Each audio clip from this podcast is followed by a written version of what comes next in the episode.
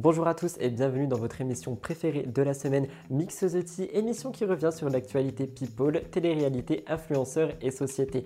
Aujourd'hui, on est sur un programme extrêmement chargé, extrêmement lourd et rempli d'exclusivité. Au programme, pour vous donner un peu l'eau à la bouche, les révélations de Cynthia par rapport à Kevin Gage, le gros scandale Marwa Melaska et le chauffeur Uber, Océane Hamsler et Gaël Garcia Diaz, un crossover qui ne passe pas inaperçu, des exclusivités sur la villa, des cœurs brisés et vous allez voir vous allez être un peu déçu. Et entre autres, un placement très très dangereux de Nabila et Maeva Gena. Ces choses font partie de tout ce dont on va parler dans l'émission du jour. J'espère qu'elle va vous plaire. Nous sommes sur un thème Californian Dreaming. Comme vous le voyez, j'ai une nouvelle perruque, une nouvelle tenue. J'ai investi une fois de plus pour vous parce que je sais que vous vouliez me voir avec des nouveaux cheveux, un peu d'ondulation, un peu de brun, ça ne fait jamais de mal. Je vais vous laisser liker, commenter et vous abonner juste en dessous. Je vous retrouve juste après le générique et soyez prêts, prenez-vous un truc à parce qu'aujourd'hui, on va rester longtemps ensemble.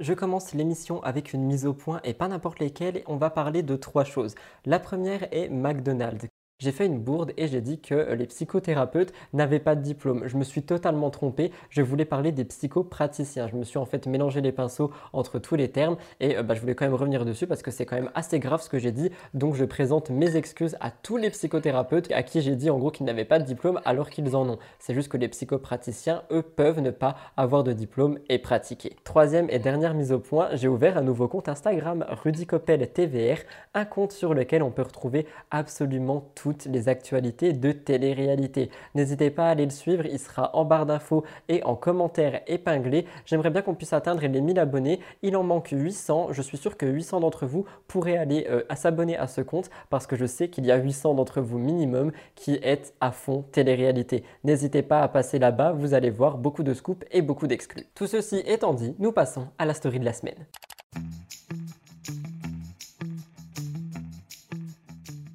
Pour la story de la semaine, j'ai envie de caresser mon nouveau petit sac glacé. Oui, suivez-moi sur Instagram, je l'ai enfin reçu, je l'aime énormément. Mais surtout, en fait, ça me fait penser, parce que sac à main me fait penser à Bastien qu'on a acheté un à Victoria, Bastos d'ailleurs, pardon. Et ma story de la semaine concerne Bastos with Love. Regardez. Alors, je viens de finir euh, l'épisode du podcast avec euh, Charlotte Lemay euh, sur l'importance de s'engager pour une vie bien remplie et bien réussie. au travers de son, son métier, de son travail. Euh, et du coup, je l'ai mis en ligne. Et du coup, je suis sur le site Acast et j'en profite pour vous montrer euh, un petit peu un, récapitulatif de mes revenus sur euh, ce dernier mois, c'est-à-dire un mois de, travail acharné de, montage de podcast et d'invités exceptionnels que, que j'ai eu le plaisir de recevoir, mais aussi c'est du travail. Je vous montre. Waouh 13,39€ Waouh Eh ben dis donc, les amis, sachez que vous avez écouté de la pub sur les podcasts pour 13,39€. Voilà. Ben c'est bon, plus besoin de taf. J'ai 13,39€.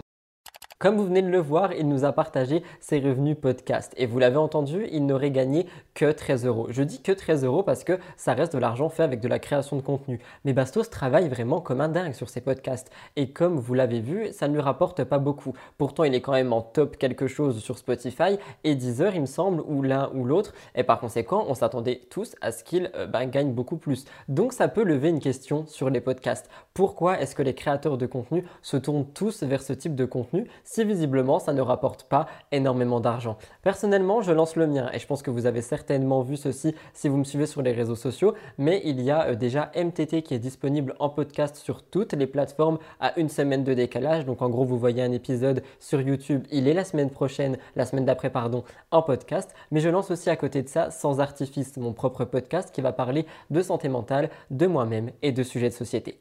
Et moi, heureusement, je ne vais pas faire ça pour l'argent parce que je me dis que si quelqu'un souhaite faire podcasteur comme métier et que c'est ça les revenus qu'on peut gagner en étant quand même dans un classement avec beaucoup d'écoute, eh ben je me dis que ça doit être quand même très difficile d'en vivre. Ça permet d'ouvrir un dialogue. Si jamais vous connaissez un peu ce genre de choses, ce genre de monde, n'hésitez pas à discuter de tout ça dans les commentaires avec le hashtag MTT afin qu'on puisse en discuter tous ensemble et surtout essayer de comprendre pourquoi est-ce que Bastos s'est fait seulement 13 euros après un long de longs épisodes de podcast et surtout en étant dans les tops. Tout ceci étant dit, j'ai envie de vous dire qu'on va passer au top actu, je me remets un peu de gloss, c'est parti.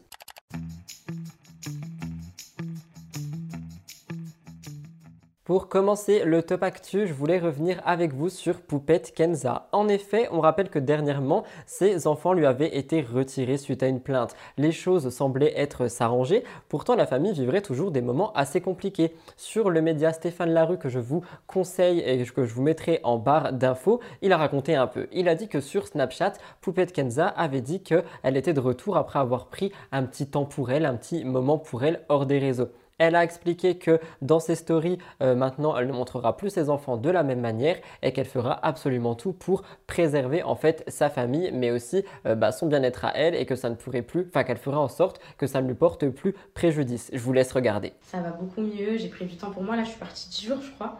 Donc aujourd'hui je, je, sais que rien de pire euh, ne pourra m'arriver. Donc maintenant bah, je suis good vibe, voilà mes poupettes, donc maintenant c'est le passé. Ça va être plus mes poupettes, c'est pas euh, mon contenu en soi qui va changer, c'est un peu indirectement, c'est plus ma manière de snapper qui va être différente. C'est-à-dire que euh, déjà, je, je, vais pas en gros arrêter de montrer mes enfants euh, du jour au lendemain comme ça, je montre plus mes enfants, etc. De toute façon, dans tous les cas, des clichés vont être pris dans la rue, on va voler des photos, etc. Donc c'est pas, pas ce que je veux dire. C'est juste ce que je veux dire, c'est que je les montrerai plus jamais dans des circonstances qui peuvent se retourner contre moi. Parce que j'ai toujours eu l'habitude de vous snapper un peu tout, quand ils étaient malades, etc. Je serais un peu moins transparente sur ce côté-là. Alors moi, mes chéris, vous savez, j'ai toujours été une pro-France. Écoutez, la France, c'était toute ma vie. La France, c'était mon pays jusqu'à il y a encore un mois. La France, c'est le pays qui m'a tout appris, c'est le pays qui m'a tout donné, c'est le pays. Mais là, je vous cache pas, mes poupettes, c'est pas du tout contre vous, les Françaises qui me suivent, ou la France en général. Là, c'est un endroit qui n'est plus du tout pour moi. Avec Anne, franchement, là, c'est. Bon, je vais vous dire, c'est encore en réflexion, mais pour moi, c'est temps, on n'est plus là.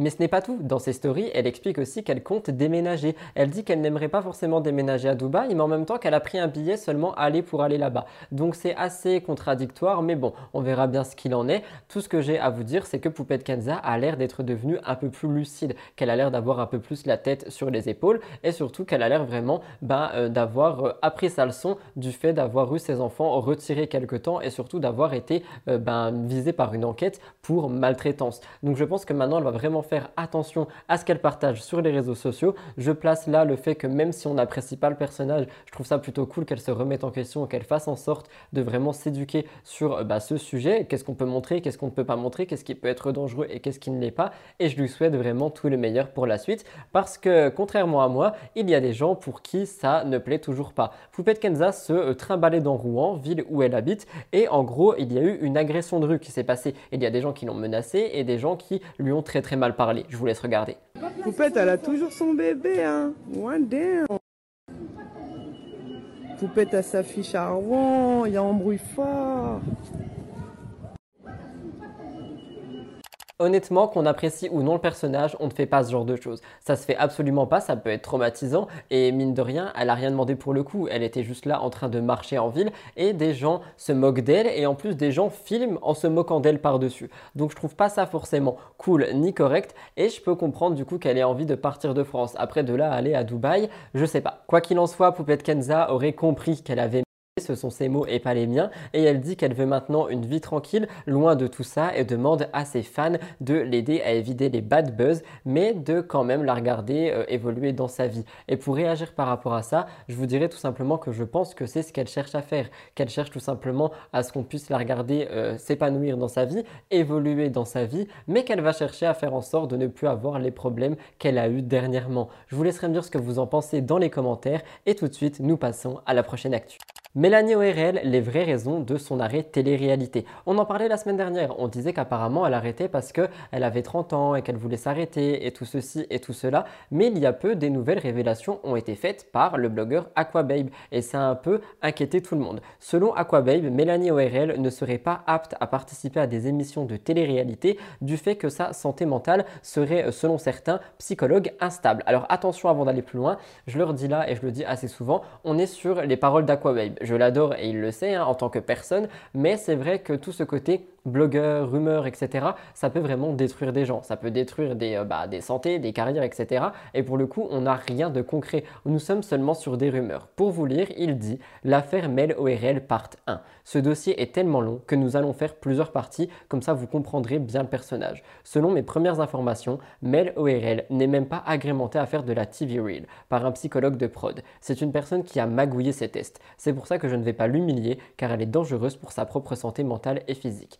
Je réagis par rapport à ça parce qu'on parlerait quand même de magouille de tests par rapport aux, psychologues de production. Et moi, de mon côté, j'avais déjà entendu parler que ces fameux psychologues de production seraient aussi en fait là surtout pour déterminer les profils qui rentreraient en télé, mais pas forcément en mode on s'inquiète par rapport à qui va rentrer en télé, mais plutôt en mode ah ce candidat peut faire du clash, ce candidat peut apporter un peu d'émotion, ce candidat peut apporter un peu si. Donc je ne dénigre absolument pas le métier de psychologue de production, mais d'après ce qui m'avait été rapporté, on pourrait aussi avoir euh, ben, euh, ce genre d'entretien pour vraiment euh, choisir le, le profil type qu'on mettrait dans la télé-réalité. Donc je ne sais pas trop quoi en penser. Mais il a aussi donné juste après ça, euh, Aquababe, de, la pub en fait pour son podcast L'heure du thé ou l'heure du tea, ça dépend comment on dit ça. Et euh, il y a beaucoup de gens qui se sont dit que peut-être en fait il a taclé Mélanie ORL tout de suite le jour de son anniversaire parce que justement elle était un peu bah, dans les tendances, tu vois, c'était son anniversaire pour faire de la pub pour son podcast. Personnellement, je ne pense pas, mais je pense quand même qu'il faut faire toujours attention avec les rumeurs de blogueurs.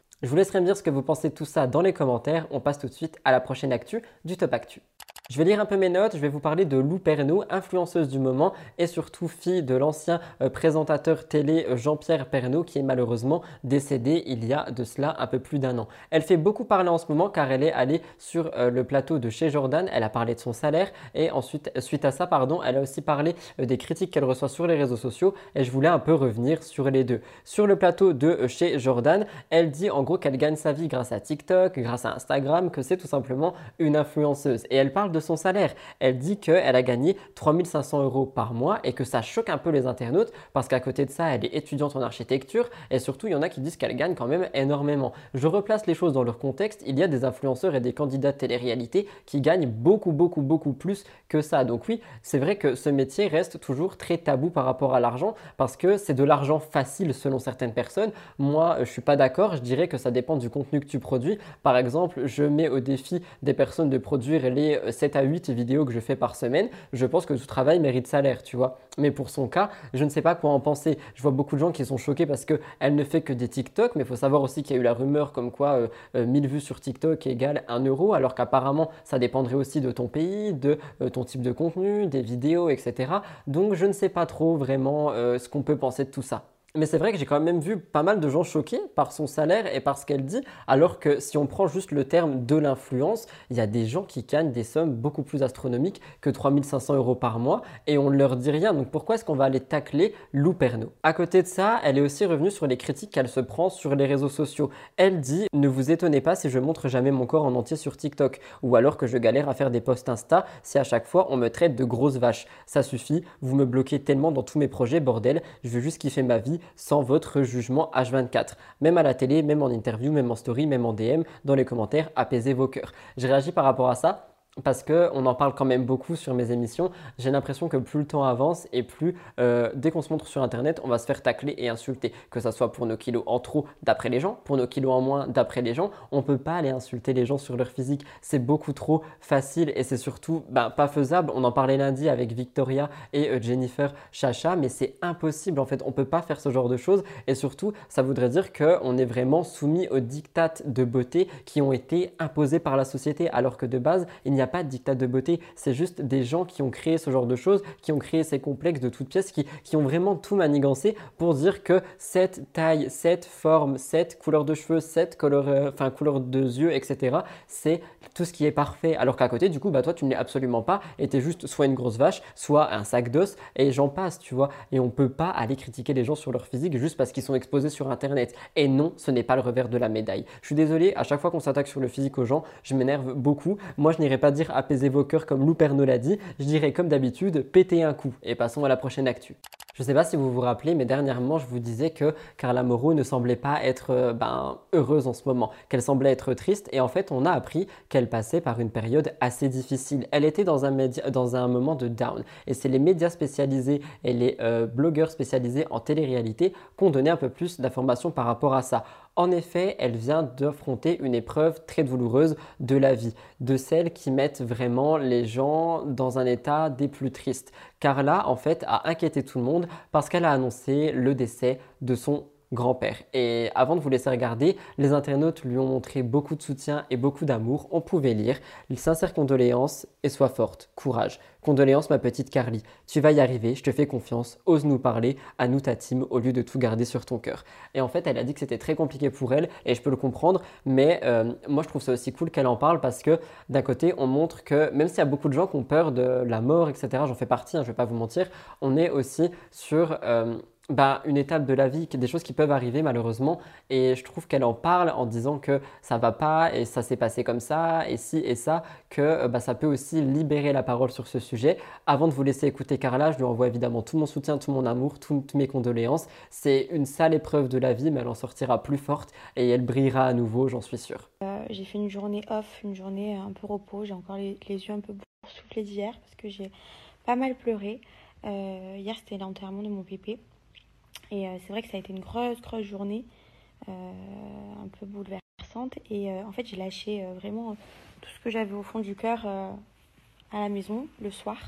Donc des fois, ça fait du bien un peu hein, de sortir ses peines. C'est vrai que moi, j'ai tendance à tout garder au fond de moi. Et là, pour le coup, ben, justement, je travaille pour que ça sorte. Et pour le coup, bah, hier, c'est bien sorti. voilà, donc c'est pour ça que bah, je vous ai montré ça.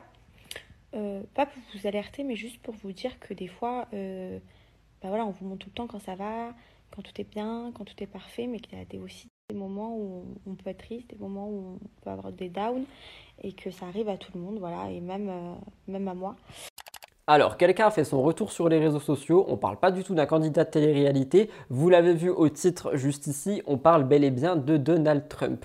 Pour vous rappeler, il a été banni des réseaux en 2021 et ben il a fait son grand retour sur Facebook et YouTube. Oui oui, l'ancien président américain de 2016 à 2020 était euh, ben donc banni des réseaux sociaux et il aurait décidé d'être candidat pour les élections de 2024. Et depuis le vendredi 17 mars, il peut reposter sur Facebook. Il avait été exclu en janvier 2021 et il est revenu en écrivant I'm back en majuscules, les fameuses majuscules de Donald Trump. Mais ce n'est pas tout parce qu'il a aussi été débanni de YouTube et quelques heures après l'annonce par YouTube du débannissement, débannissage, du déban de Donald Trump, il a posté une vidéo. Une vidéo qui est un extrait d'un discours de 2016 où il dit Désolé de vous avoir fait attendre, c'était compliqué. Tout ce que moi je comprends, c'est que Donald Trump est de retour sur les réseaux sociaux et que je pense qu'il va s'en servir pour faire campagne.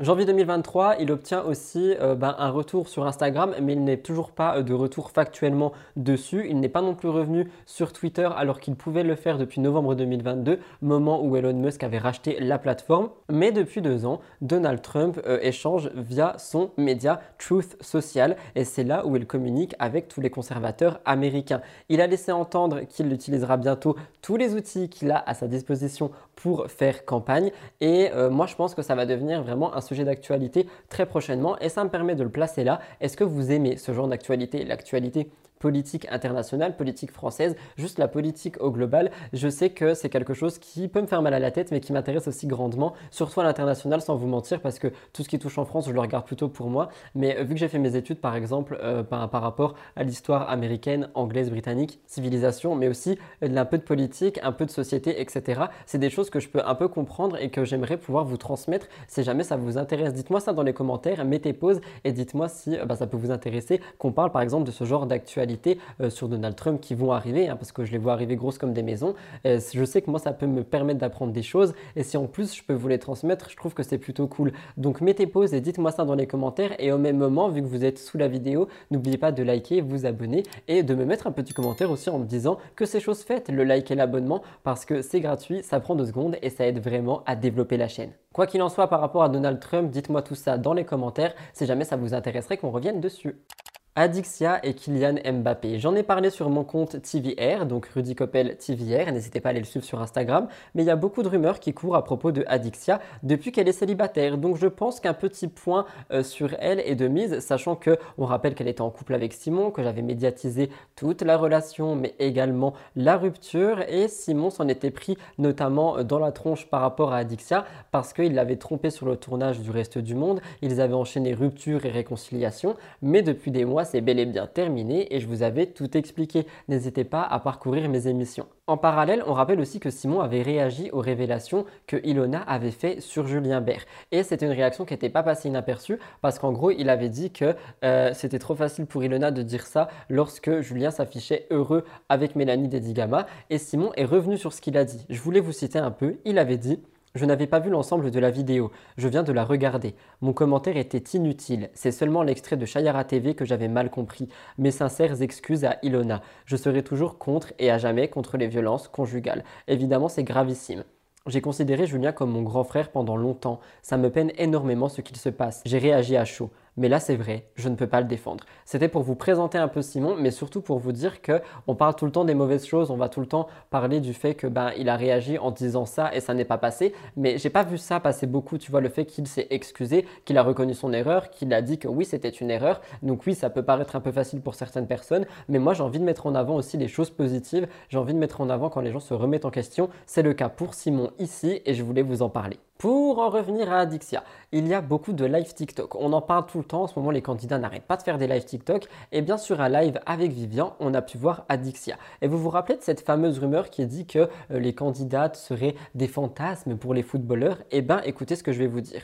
Lors d'un live TikTok, Adixia aurait été contactée par Kylian Mbappé. Du moins, c'est ce qu'elle raconte. Et c'est une info qui est euh, bah, pas passée inaperçue parce qu'il y a beaucoup de gens qui ne la croient absolument pas. Elle se fait lyncher de tous les côtés. Et en fait, il y a beaucoup beaucoup de gens qui ont titré qu'ils étaient en couple. Mais on peut pas dire ce genre de choses. On peut pas dire qu'ils sont en couple alors qu'elle parle juste d'un DM. Et honnêtement, je pense qu'il faudrait calmer les ardeurs là-dessus aussi parce que je vois beaucoup de gens tout le temps qui disent machin et aller dans les DM de trucs. Donc machin et trucs sont en couple, sont en rapprochement. Qu'est-ce qui se passe? Est-ce qu'il y a du mystère et du secret à l'intérieur? Alors que parfois juste bah, machin a DM truc et truc n'a pas répondu à machin ou peut-être juste il y a des conversations euh, bah, amicales entre des personnes. Ça arrive aussi. Quoi qu'il en soit, tout ceci a déjà lancé des rumeurs de couple, je vous laisse regarder.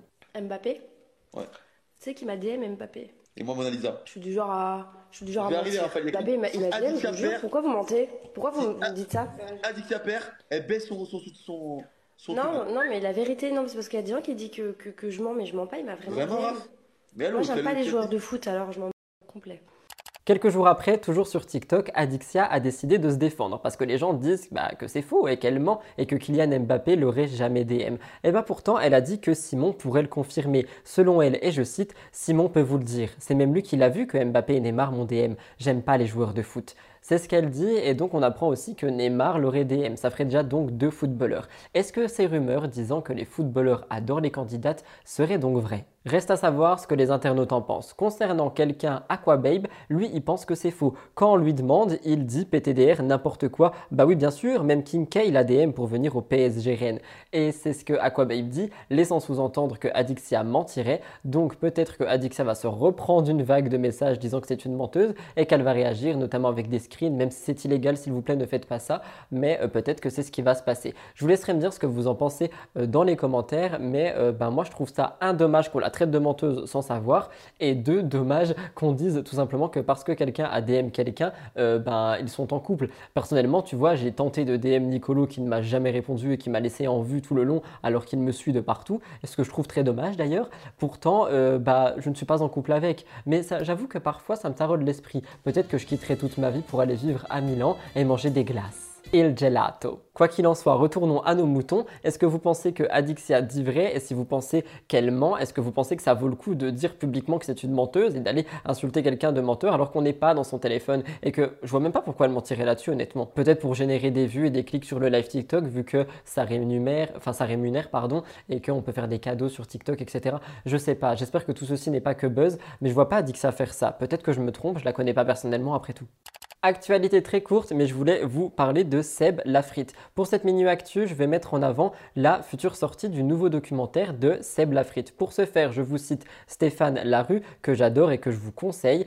Il rappelle qu'en 2009, euh, le public découvrait le premier documentaire de Seb Frite, son documentaire de Papouasie occidentale. Il allait dans les forêts inexplorées et cette fois-ci, il réitère l'expérience, mais au Kirghizistan. Il va en fait voir les glaciers et il va surtout essayer de résoudre un mystère d'un fameux lac qui serait à l'origine euh, des euh, dérèglements, euh, pas des dérèglements, déjà tout à l'heure parce que c'est la deuxième fois que je filme cette actu et je me suis trompé. Je veux me retrouver le mot sans regarder ma trame. C'est quoi le mot?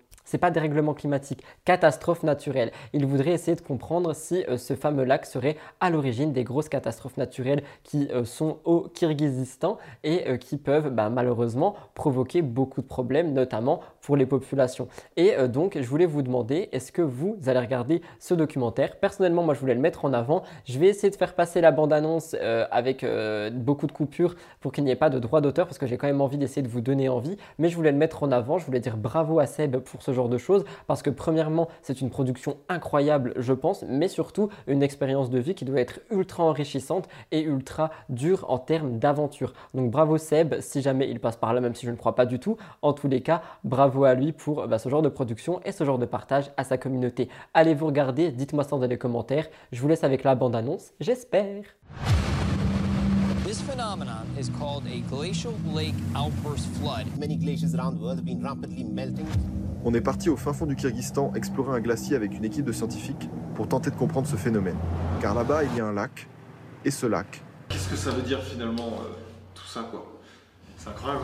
Oh, attendez, avant de quitter l'actu, ça me permet aussi de faire un petit parallèle avec euh, Inox en fait, parce qu'on rappelle aussi que je vous ai parlé de ceci il y a quelques semaines, Inox Tag qui compte gravir euh, le mont Everest et tout ça, on est aussi sur une sorte d'aventure et tout, mais euh, c'est vrai qu'il y a beaucoup de gens qui sont tombés sur Inox du fait qu'il ne serait pas assez préparé et tout ceci et tout cela. Par contre, Seb, on va pas lui dire grand chose. Donc je sais pas, peut-être que oui, c'est pas la même chose, vous me direz glacier et altitude, l'altitude peut vraiment tuer, donc euh, je sais pas, mais je pense personnellement qu'Inox Tag est quand même bien entouré, même si c'est dangereux, et bah, dans tous les cas, moi j'ai envie de vous dire que ça leur fait des expériences de vie incroyable et qu'ils ont tout compris. S'ils peuvent le faire, pourquoi ne pas le faire s'ils veulent dépasser leurs limites? Quoi qu'il en soit, je vous laisse là et je vous retrouve pour la dernière actualité du Top Actu.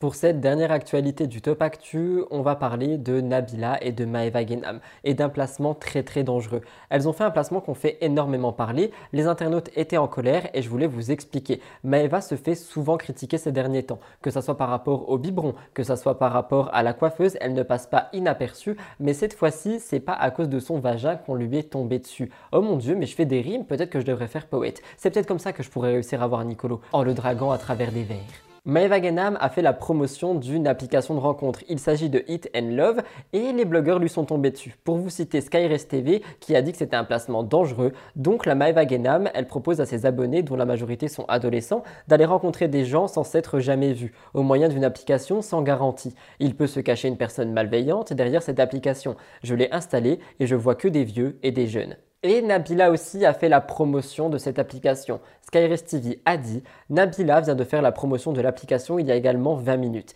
Elle a dit qu'elle a refusé au début, puis qu'elle a accepté la collaboration car c'est original. C'est vrai que c'est original de rencontrer quelqu'un sans même lui avoir envoyé un message. Alors, avant de vous lire un peu ce que j'ai trouvé sur ce site, parce que je suis allé voir le site, je voulais réagir par rapport à deux trois choses. C'est vrai qu'on parlerait là donc d'argent facile, littéralement, parce que euh, c'est un placement qui peut s'avérer être dangereux et pas que original, mais vraiment très dangereux. Ils sont suivis par beaucoup d'adolescents et beaucoup d'adolescentes et on dit littéralement va rencontrer quelqu'un à qui tu n'as jamais parlé et on ne sait pas sur qui on peut tomber. On n'a pas de garantie, on n'a rien et je trouve ça extrêmement dur. Même si je pense qu'il faut avoir 18 ans pour s'inscrire sur ce genre de plateforme, je pense que bah, beaucoup vont trépasser cette règle pour tout simplement tenter de rencontrer quelqu'un, surtout si ça a été promu par leur, par leur influenceuse préférée. Je suis allé sur le site Eat and Love et voici ce qu'on pouvait trouver. Eat and Love est votre nouvel entremetteur amoureux, fiable, rapide et efficace dans le notre application qui vous donne l'occasion de faire des rencontres exceptionnelles tout en savourant des mets délicieux. Eat and Love, c'est avant tout le premier site de rencontre permettant l'entrevue de deux célibataires sans qu'il y ait d'échange écrit. De plus, grâce à nos formules sur mesure, choisissez l'option qui vous correspond le mieux afin de trouver la perle et de partager un bon repas dans l'un de nos restaurants partenaires. Faites appel à votre spontanéité et votre audace. L'amour est une fantastique aventure sur Eat and Love et ça commence dès le premier clic. Choisir entre séduction et dégustation, soyez gourmand, faites les deux. Donc on nous dit qu'on va vraiment rencontrer quelqu'un sans lui avoir jamais parlé. Ça peut s'avérer très dangereux, du coup euh, bah, je veux placer ici le fait que c'est pas parce qu'une influenceuse vous fait un placement de produit que celui-ci peut être très sécurisé pour vous. Si vous êtes jeune et que vous me regardez, faites attention si vous utilisez cette application. Je vous dis pas de pas le faire, je vous dis juste d'être au courant des risques et de faire très attention. C'était donc tout pour le top actu. Je vais aller enlever mes barrettes un petit coup pour voir ce que ça donne à la caméra et si jamais c'est moche, je les remettrai. Mais j'ai envie de voir un peu ce que ça peut donner sans barrette. Je vous retrouve tout de suite pour le cœur de l'actu.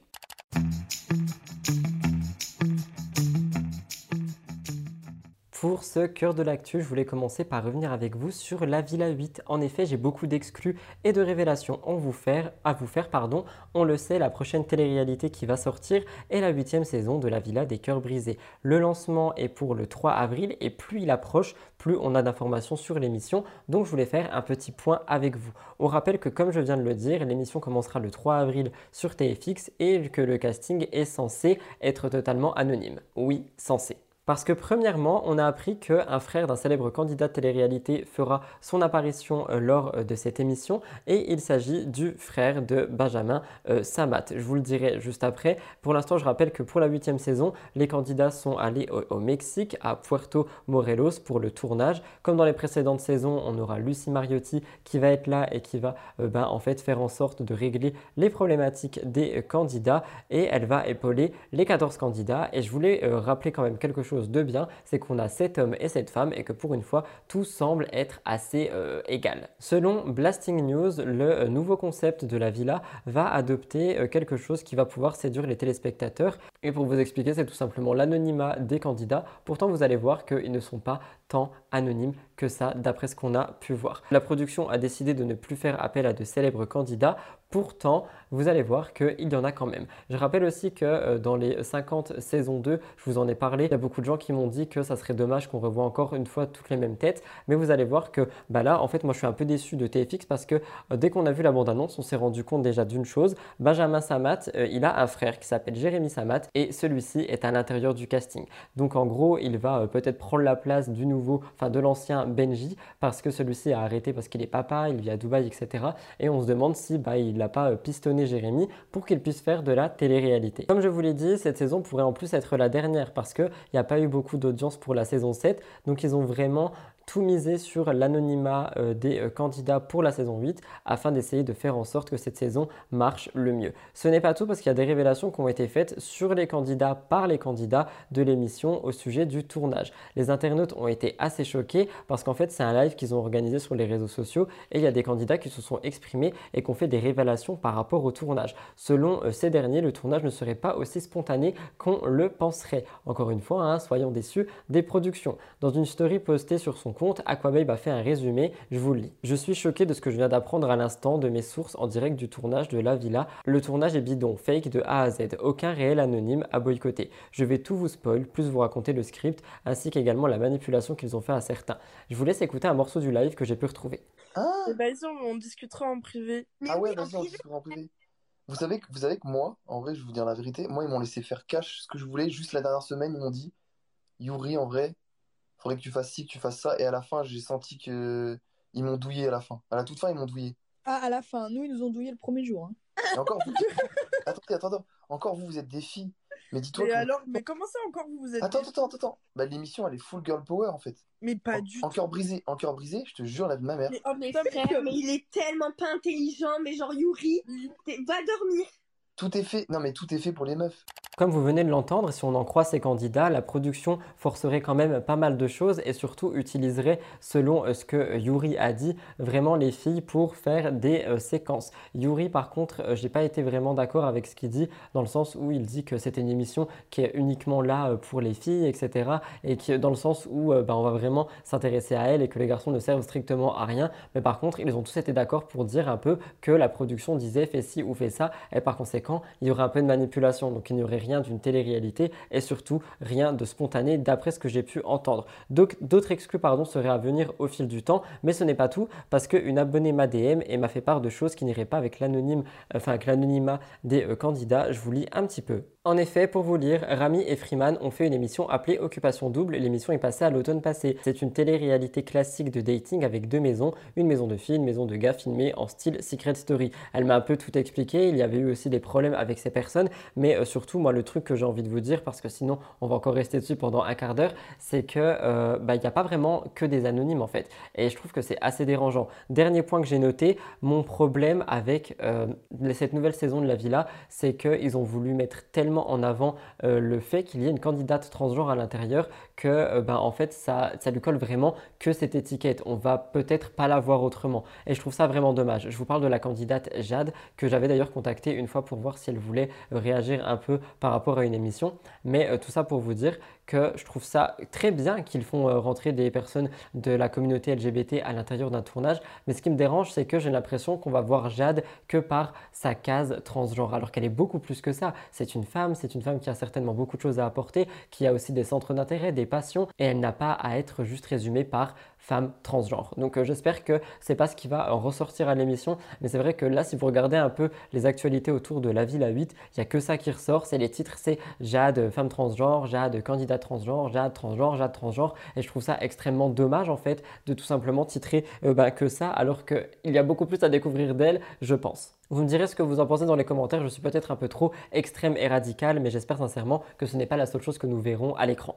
Alors ça, vous m'en demandez tout le temps. Des nouvelles de Jessica Herrero, et eh ben croyez-le ou non, mais elle a parlé elle-même de son empoisonnement. C'est la candidate qui fait parler en ce moment. Il faut dire que sa diffusion dans les apprentis donne vraiment matière à parler d'elle parce qu'elle est quand même un peu dure sur la plage. Mais à côté de ça, il y a aussi son empoisonnement qui fait toujours parler. Elle nous a donné plus de précisions par rapport à celui-ci. On rappelle que les apprentis aventuriers 6 ont commencé début février et que cette fois-ci on est aux Philippines.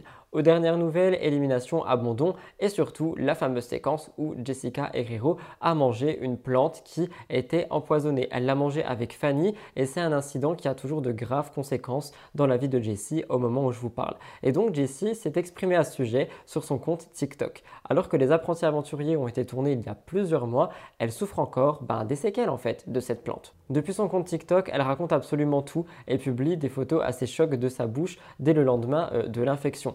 Si j'ai retrouvé les photos, je vous les mettrai uniquement maintenant à l'écran, donc je place un trigger warning par rapport à ça. Elle dit en gros que la muqueuse est toute blanche car elle était brûlée au troisième degré, qu'elle ne s'est pas rincé la bouche tout de suite au moment où elle a mangé la plante et que c'est par, euh, ben, par cet acte en fait, ou plutôt ce manque d'acte qu'elle a vraiment été brûlée au troisième degré. Quand Fanny l'a mangé, elle s'est rincé la bouche tout de suite et donc elle a été moins infectée. Elle dit qu'elle a fait une sorte de crise d'angoisse et que par conséquent, elle a gardé la plante dans sa bouche quelques minutes et ça a provoqué les brûlures. Pour vous citer, en plus de ça, j'ai fait un œdème de quinque. Il a fallu me piquer avec de l'adrénaline, sinon tu ne peux plus respirer et tu peux en mourir.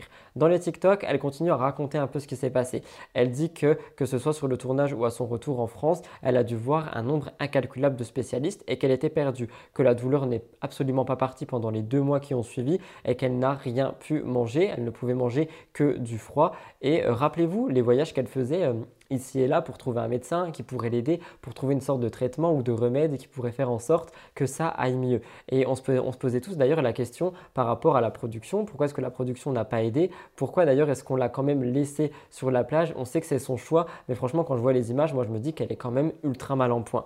Mais ce n'est pas tout, parce qu'elle dit qu'elle a aussi développé une glossodynie. Et pour vous expliquer, Le syndrome de la bouche brûlante, glossodini, est une affection chronique de sensation de brûlure intra-orale impliquant habituellement la langue en l'absence de cause identifiée. Il n'y a pas de signe physique ou de test diagnostic spécifique et le traitement est symptomatique et souvent difficile. En gros, pour vous la faire simple, son cerveau envoie des mauvaises euh, informations et elle a toujours des picotements en continu dans sa bouche qui ne s'arrêtent pas. Au moment de ses vidéos, donc au mois de mars, elle dit qu'elle ne peut pas boire de pétillant, qu'elle ne euh, peut plus manger trop chaud ni épicé ni de vinaigrette, qu'elle a aussi arrêté de fumer et qu'elle ne boit plus une goutte d'alcool. On va dire que c'est une bonne chose par rapport à la, aux gouttes d'alcool et au fait de fumer, mais moi ce que je veux envie de vous dire, c'est que ça lui va radicalement en fait changer toute sa manière de vivre en fait, littéralement sa manière de consommer les choses et je pense que ça doit être toujours très difficile à vivre. Je vous laisse écouter un passage. Vous allez voir euh, l'enfer que j'ai vécu sur le tournage avec ça, mais au-delà de ça, quand je suis rentrée en France,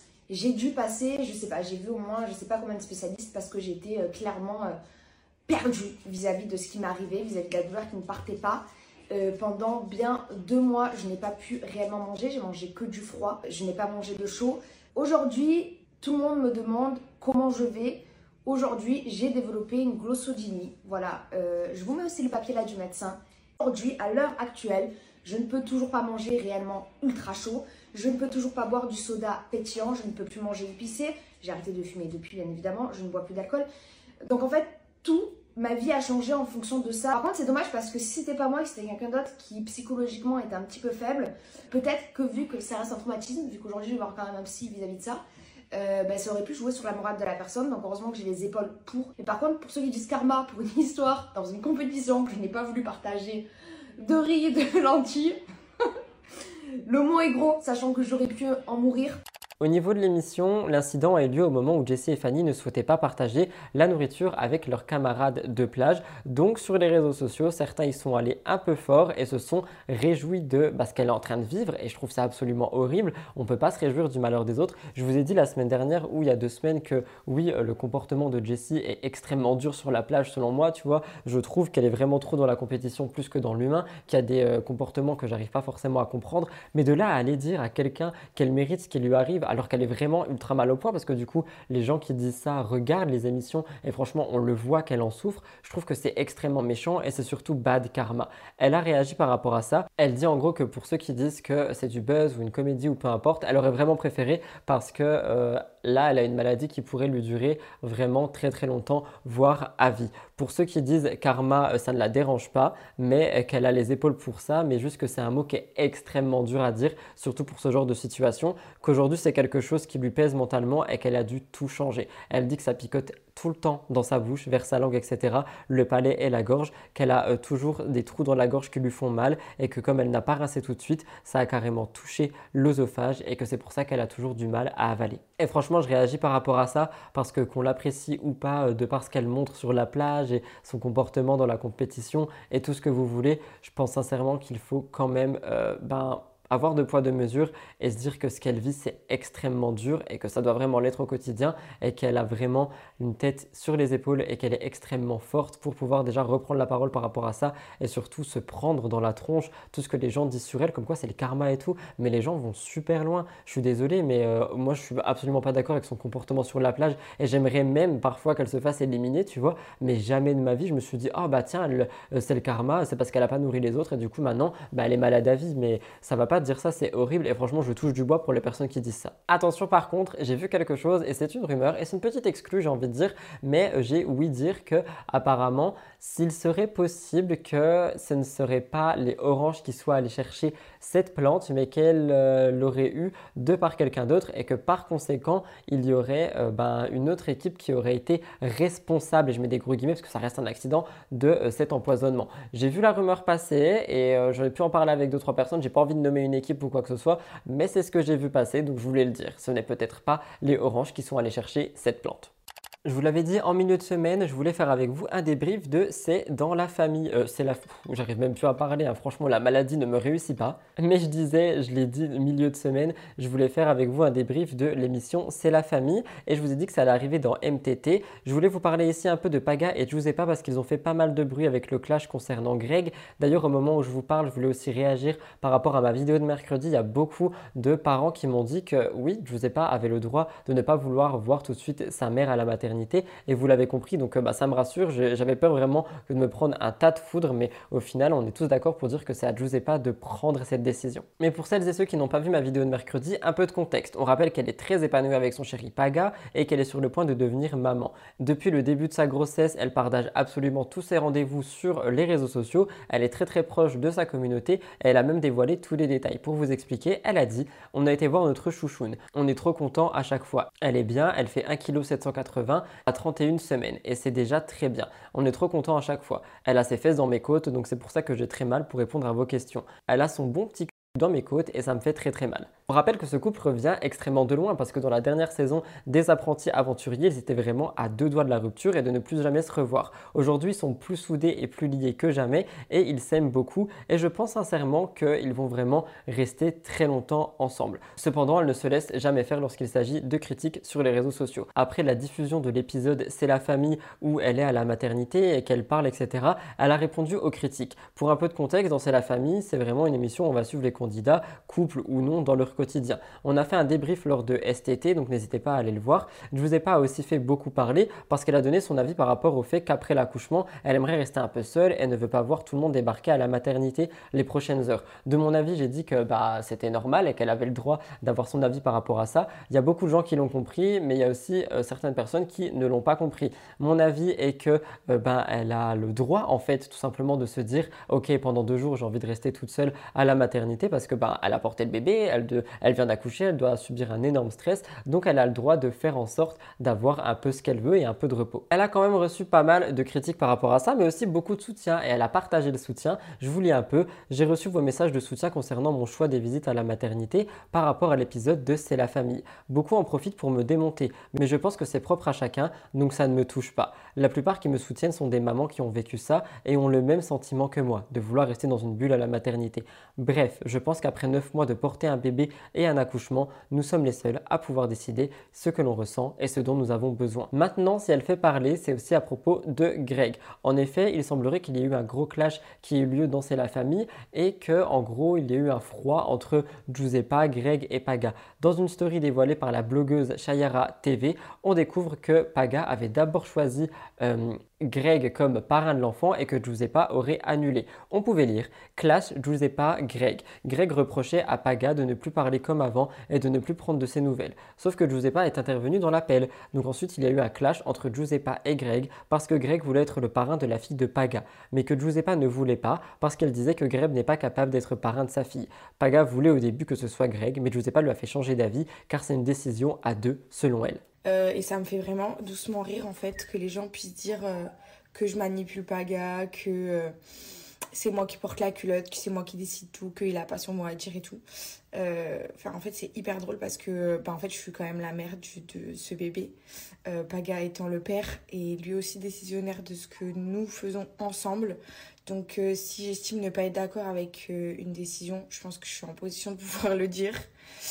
Bref, j'ai pas du tout envie de m'étaler 100, 000 ans sur le sujet. C'est juste pour dire que euh, bah, y a certaines personnes en fait euh, qui sont pas du tout réalistes euh, envers la situation, que nous avons pris la décision avec Paga et on l'a déjà dit sur les réseaux sociaux il y a très très longtemps qu'on voulait attendre au moins un an jusqu'au baptême pour décider d'un parrain ou d'une marraine parce que moi-même de mon côté j'ai pas choisi de marraine ni rien. Euh, et, en fait, du coup, bah voilà, c'est un débat que, bah, qui n'a pas lieu d'être parce que nous sommes parents aujourd'hui euh, et que je pense qu'on est euh, légitime de prendre les décisions et que c'est pas parce qu'on a tellement d'amis que du coup, bah, et d'amis et de famille aussi. Donc je pense que tout le monde a son droit de, son droit de parole dans cette histoire. Et je trouve que c'est pas cool du tout de, de me faire passer pour la fille qui. la meurtrière comme d'habitude. Parce que je remarque beaucoup que en fait, c'est toujours trop facile de mettre en, en position euh, les. Euh, c'est toujours les femmes dans les couples, sur les réseaux sociaux. Je remarque euh, que ça soit dans la télé et tout. C'est toujours nous, les meufs, genre les sorcières. Dans, je, je parle pas que dans mon couple. Genre, vous êtes toujours en train de dire, ouais, elle fait la peau à son mec, ouais, elle porte la culotte, ouais. Bah alors déjà, je vois pas, il y a quoi de honteux à porter la culotte dans son couple, même si c'est pas le cas, parce que nous, franchement, il n'y a pas de concurrence de qui, euh, qui a le plus de caractère, qui décide le plus, personne décide, tout le monde fait ce qu'il veut. Tant qu'on est dans le respect, euh, dans la fidélité, dans tout ce qui est de principe et de valeur dans notre couple, nous, on n'est pas des jaloux. Paga, il va en boîte, je vais en boîte, euh, il va au avec ses potes en vacances, il fait ce qu'il veut tant qu'il me respecte, qu'il est fidèle à moi. Euh, et que, enfin, en fait, c'est pour moi, c'est notre devise en couple. Donc, euh, vous n'êtes pas à notre table, vous ne savez pas comment on est dans nos couples. Même si vous voyez beaucoup de choses, vous ne voyez pas tout. J'aimerais bien avoir votre avis par rapport à ça dans les commentaires. De mon avis, je suis encore une fois d'accord avec pas Être parrain, c'est quand même quelque chose qui est extrêmement euh, bah, responsable. Et s'ils estiment à deux que Greg ne peut pas le faire, la décision doit être prise à deux. Je sais aussi qu'il me semble qu'il y a quand même bah, en fait, chaque parent peut décider des parrains marraines. Dans certaines familles, ça se fait comme ça. Dans la leur, ça n'a pas l'air d'être le cas, mais j'aimerais bien avoir votre avis dans les commentaires. Je ne suis pas parent et je ne suis surtout pas euh, parrain, donc j'aimerais bien savoir ce que vous en pensez. N'est pas tout parce que Laura et Nico aussi ont beaucoup fait parler lors euh, bah, de cette émission. C'était un peu les deux grosses têtes de C'est la famille. On a pu en apprendre un peu plus sur leur rupture et surtout sur où ils en sont au moment, euh, bah, au moment T en fait. Aujourd'hui, officiel.fr a fait un petit point et un débrief, donc je vous explique. On rappelle que ça fait déjà un moment que Laura et Nico sont séparés et qu'ils ont annoncé leur séparation. Après quelques mois de mariage, le couple avait décidé de rompre, mais ils font quand même euh, bah, une très bonne équipe par rapport euh, à l'environnement de Zlatan, leur enfant, et surtout au fait qu'ils doivent bah, vraiment tout donner pour qu'ils grandissent dans les meilleures conditions possibles. Je réagis encore une fois par rapport à ça, je le dis assez souvent lorsqu'on parle de Laura et Nico, mais je trouve que c'est une très très bonne séparation et qu'elle est très bien gérée. Et d'ailleurs, Nicolas avait tenu à mettre les choses au clair après des commentaires désobligeants de certains internautes l'accusant d'être toujours en couple avec Laura. Il disait Il n'y a absolument rien de concret, c'est juste pour des clics. Oui, je suis de retour à Dubaï. Regardez dans mon appartement qui est aussi l'appartement de Laura qu'on a pris tous les deux. Et les loyers à Dubaï, c'est un an, donc il nous reste encore six mois. Je suis de retour ici pour voir mon enfant. Laura a ses choses à faire, j'ai les miennes de mon côté. Laura fait à manger pour le petit, il y a une casserole qui est pleine et elle me laisse un plat. On n'est pas en conflit, ce n'est pas la guerre. Je ne suis pas retranché dans un coin de la maison, elle n'est pas en train de me jeter des tomates dessus. Tout va très bien avec elle et on discute et on papote et on parle de notre fils. Je m'arrête déjà là pour réagir parce que je trouve que les gens ont quand même beaucoup de culot. Je suis désolé de le dire de manière aussi franche et froide, mais tout simplement parce que euh, Nicolas est de retour chez lui, soit pour voir son fils ou parce qu'il mange la nourriture que Laura a faite. Ils se sont remis ensemble. Je pense sincèrement que euh, bah, les détracteurs d'Internet devraient euh, vraiment s'arrêter en fait. Détracteurs ou détraqueurs les trackers, c'est dans Harry Potter, non? Je suis un peu perdu là. Mais je pense qu'il faudrait vraiment se calmer en fait par rapport à la vie privée des gens. Ils disent eux-mêmes que c'est une bonne séparation, qu'il n'y a pas d'embrouille, mais en fait c'est tellement rare et tellement pas compréhensible pour beaucoup de personnes qu'il y a beaucoup de gens qui cherchent vraiment bah, le clash, qui cherchent vraiment euh, quel est euh, le secret qu'ils ont, qu'est-ce qui se passe, est-ce que Laura a quelqu'un d'autre ou, ou je sais pas, mais ils parlent juste d'une bonne séparation et qui sont pas en conflit et qui font tout ce qui est en leur pouvoir pour que ça se passe bien pour Zlatan. Et je pense que c'est plutôt sur ça qu'on devrait appuyer. Nicolas termine. Oui, ne vous étonnez pas que dans les jours à venir, ce que Laura mange, je le mange aussi, parce que je suis le papa du petit. Ça se passe très bien avec Laura, donc quand elle fait à manger, elle fait aussi à manger pour moi. Voilà, tout va très bien dans le meilleur des mondes. Vous savez, quand il y a une séparation, il peut aussi y avoir du respect, de la bonne entente et tout ça pour l'avenir de notre fils. Quand il y a une séparation, ce n'est pas la déchirure, la fin du monde, les pleurs, la colère. Non, il n'y a pas ça de chez nous, je vous rassure tout va très bien. Voilà, c'est juste pour remettre un peu l'église au milieu du village. On rappelle aussi d'ailleurs que Laura avait fait une vidéo YouTube par rapport à tout ça où elle expliquait sa séparation et qu'elle disait que pour le bien de Zlatan, bah, il resterait en contact et en bon terme et que bah, ça peut arriver que lorsqu'il y a une séparation, euh, bah, on s'entende tous bien. Je vous laisse regarder, je vous ai refait un petit magnéto. Bah, il faut avoir, savoir évoluer aussi avec son temps, qu'on n'est plus prisonnière comme dans les années euh, bisextiles où tu étais obligé de rester avec un mec qui ne te convenait plus et qu'à un moment donné, bah, je suis désolée, et bah, quand ça va pas, ben ça va pas. Faut mieux être heureux séparés que malheureux ensemble. Voilà. Et c'est valable pour euh, le bonheur de l'enfant. Moi, j'estime que s'il peut permettre justement de reprendre sa vie, et tout ça, c'est vous qui allez décider en fait, c'est personne d'autre. Et rester euh, plus ou moins dans une situation qui ne vous convient pas, sous prétexte que vous avez peur du regard des gens, euh, ça peut être très nocif. Donc, enfin, moi, je me suis toujours foutue de ce que pouvaient penser les autres. Euh, et, je continue à vivre comme ça et j'en suis très très contente. Donc ça c'est l'un des meilleurs conseils que je peux donner. Ce qui concerne cette rupture, les deux ont préféré ne pas trop révéler trop de détails sur les véritables raisons, mais euh, Laura a fini par quand même en donner. Elle en a un peu parlé dans C'est la famille et j'ai envie de vous citer la blogueuse Shayara TV qui a fait un petit résumé. Elle dit Laura explique qu'il n'y avait plus d'alchimie, qu'elle n'était plus heureuse avec lui car Nico ne lui donnait plus d'attention et ça avant le mariage. Il voulait prendre un horizon différent car il devenait trop différent. Mais pourquoi faire un mariage si tu sais que ça ne va pas? Moi désolé mais je ne comprends pas. Et pour réagir par rapport à ça, d'après ce que j'ai pu voir dans C'est la famille, Laura dit qu'elle a vraiment tout fait pour essayer de sauver son mariage et essayer de sauver son couple. Donc peut-être qu'elle s'est dit qu'avec ce mariage et qu'avec euh, ben, une réunion et euh, enfin vraiment un bel événement et tout l'amour qu'il y a autour d'un mariage, ça aurait pu s'arranger. C'est ce que je pense personnellement, mais je sais pas si, euh, enfin j'espère pas qu'ils ont fait ce mariage pour le buzz, pour l'émission, pour la télé, je sais pas en fait, je, je peux pas vous le dire, je n'ai pas l'information, mais je me dis que c'est peut-être parce qu'ils voulaient tout simplement sauver leur couple. Je vous laisserai me dire ce que vous vous en pensez dans les commentaires. C'était la fin du débrief, c'est la famille parce que mercredi on en a parlé un peu, mais j'avais pas terminé de tout vous raconter.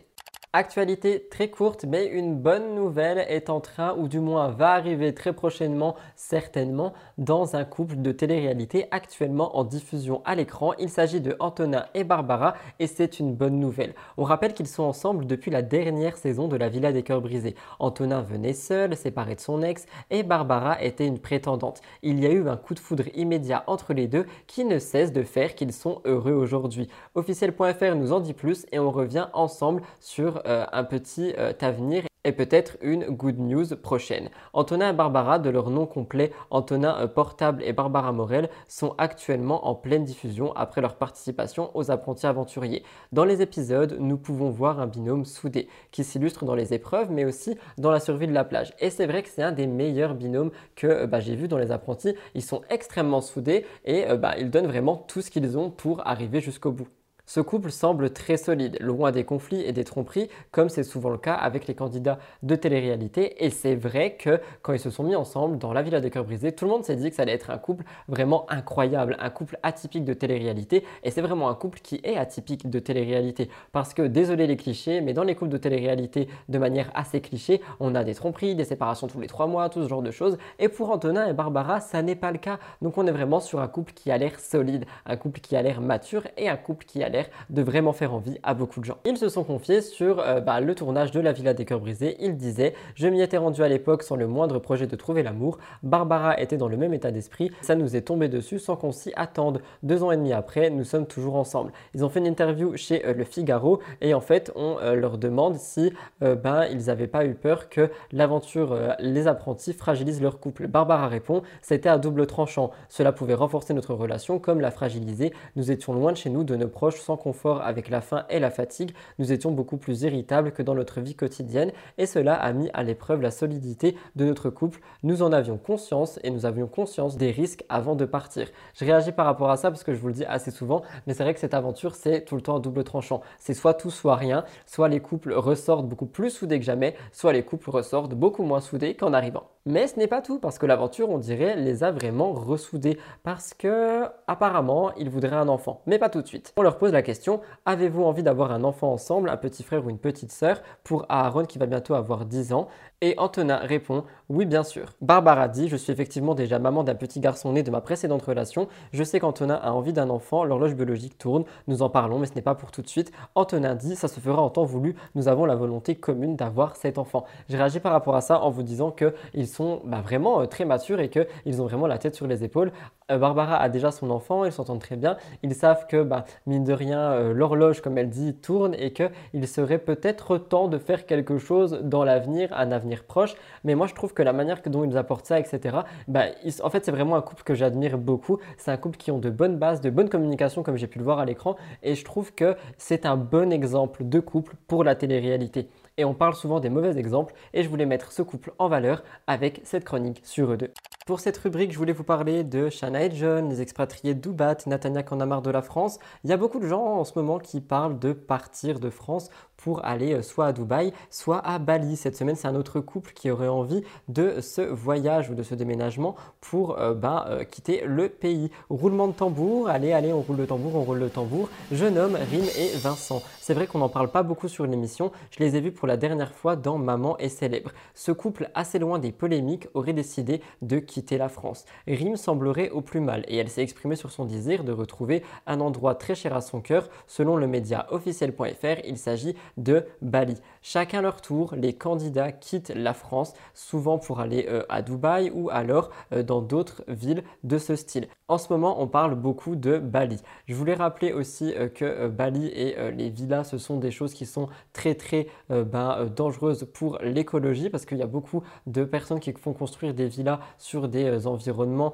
qui sont par rapport aux animaux, à l'écologie, etc. Et on détruit absolument tout pour bah, construire ces maisons. Je pose ça là, mais à Bali depuis 2012, les superlatifs s'invitent dans toutes les conversations. Trop de véhicules, trop de monde, trop de déchets, trop de plastique, trop de touristes. Par conséquent, et à la suite logique, on entend également pas assez de routes et de transports en commun, pas assez de poubelles et d'incinérateurs. Peut-être que bientôt il y aura plus assez d'espaces verts et respirables ou encore pas assez de quotas pour les touristes. C'était un truc que j'ai vu euh, passer sur internet et je voulais vous en parler parce que malheureusement, c'est ce que je dis en ce moment à beaucoup de gens, mais j'ai l'impression que euh, Bali va devenir le nouveau Dubaï et j'espère sincèrement pas. Bref, retournons à nos candidats de télé-réalité et à Dubaï. Les raisons avancées pour justifier le fait que tous ces candidats partent seraient la sécurité ou alors l'anonymat, mais aussi les raisons fiscales. À ce jour, on peut compter Jessica Tivna, Thibaut Garcia, Julia, Manon Tanti, Laurent, Jazz, Maeva Genam, Mélanie Desigama et on se demande si Rim et Vincent seront les prochains. Certains candidats restent malgré tout en France, un choix qui peut être difficile pour eux au quotidien. On rappelle Shanna et John dernièrement qui ont vécu un cambriolage et qui envisageraient de partir vivre également à Bali. Natania aussi qui a exprimé son mal-être par rapport au fait que vivre en France était trop compliqué et qui voudrait aussi aller vivre à Bali. Donc l'île indonésienne rencontre beaucoup de succès hein, parce que Rim aussi y fait référence, elle veut quitter la France. C'est ce qu'elle a dit dans sa story Instagram. Elle a dit Dans la vie, nous devons essayer de trouver notre place, explorer de nouvelles ville, de nouveaux pays, rencontrer des gens. Nous serons déçus et heureux. Dubaï est une ville merveilleuse, mais nous cherchons autre chose et ce n'est pas Dubaï.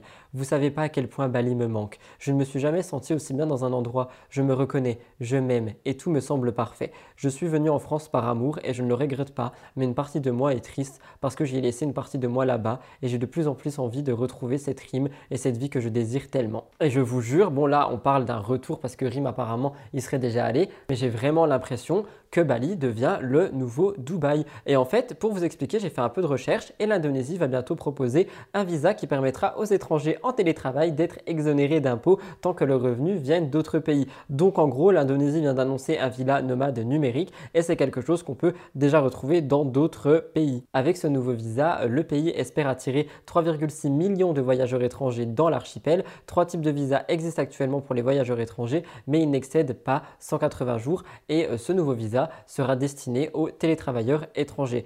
Concrètement, ces étrangers pourront vivre pendant 5 ans sur des îles comme Bali et ne payer aucun impôt. Et il y a déjà 26 pays qui font partie de bah, ce groupe de visas et à l'intérieur on peut retrouver Dubaï. Donc peut-être que tout simplement il y a beaucoup de candidats aussi qui veulent partir là-bas pour des raisons fiscales comme à Dubaï. Et j'ai envie de vous dire qu'en pensez-vous? Est-ce que vous pensez que Bali va devenir le nouveau Dubaï? Personnellement je l'espère absolument pas mais il faut quand même bien noter et bien dire qu'il y a quand même euh, vraiment beaucoup de gens qui ont l'air de vouloir euh, bah, que déménager de la France à Bali et j'ai l'impression que malheureusement ça risque de poser beaucoup de problèmes pour l'environnement là-bas et oui, moi je place l'environnement avant tout.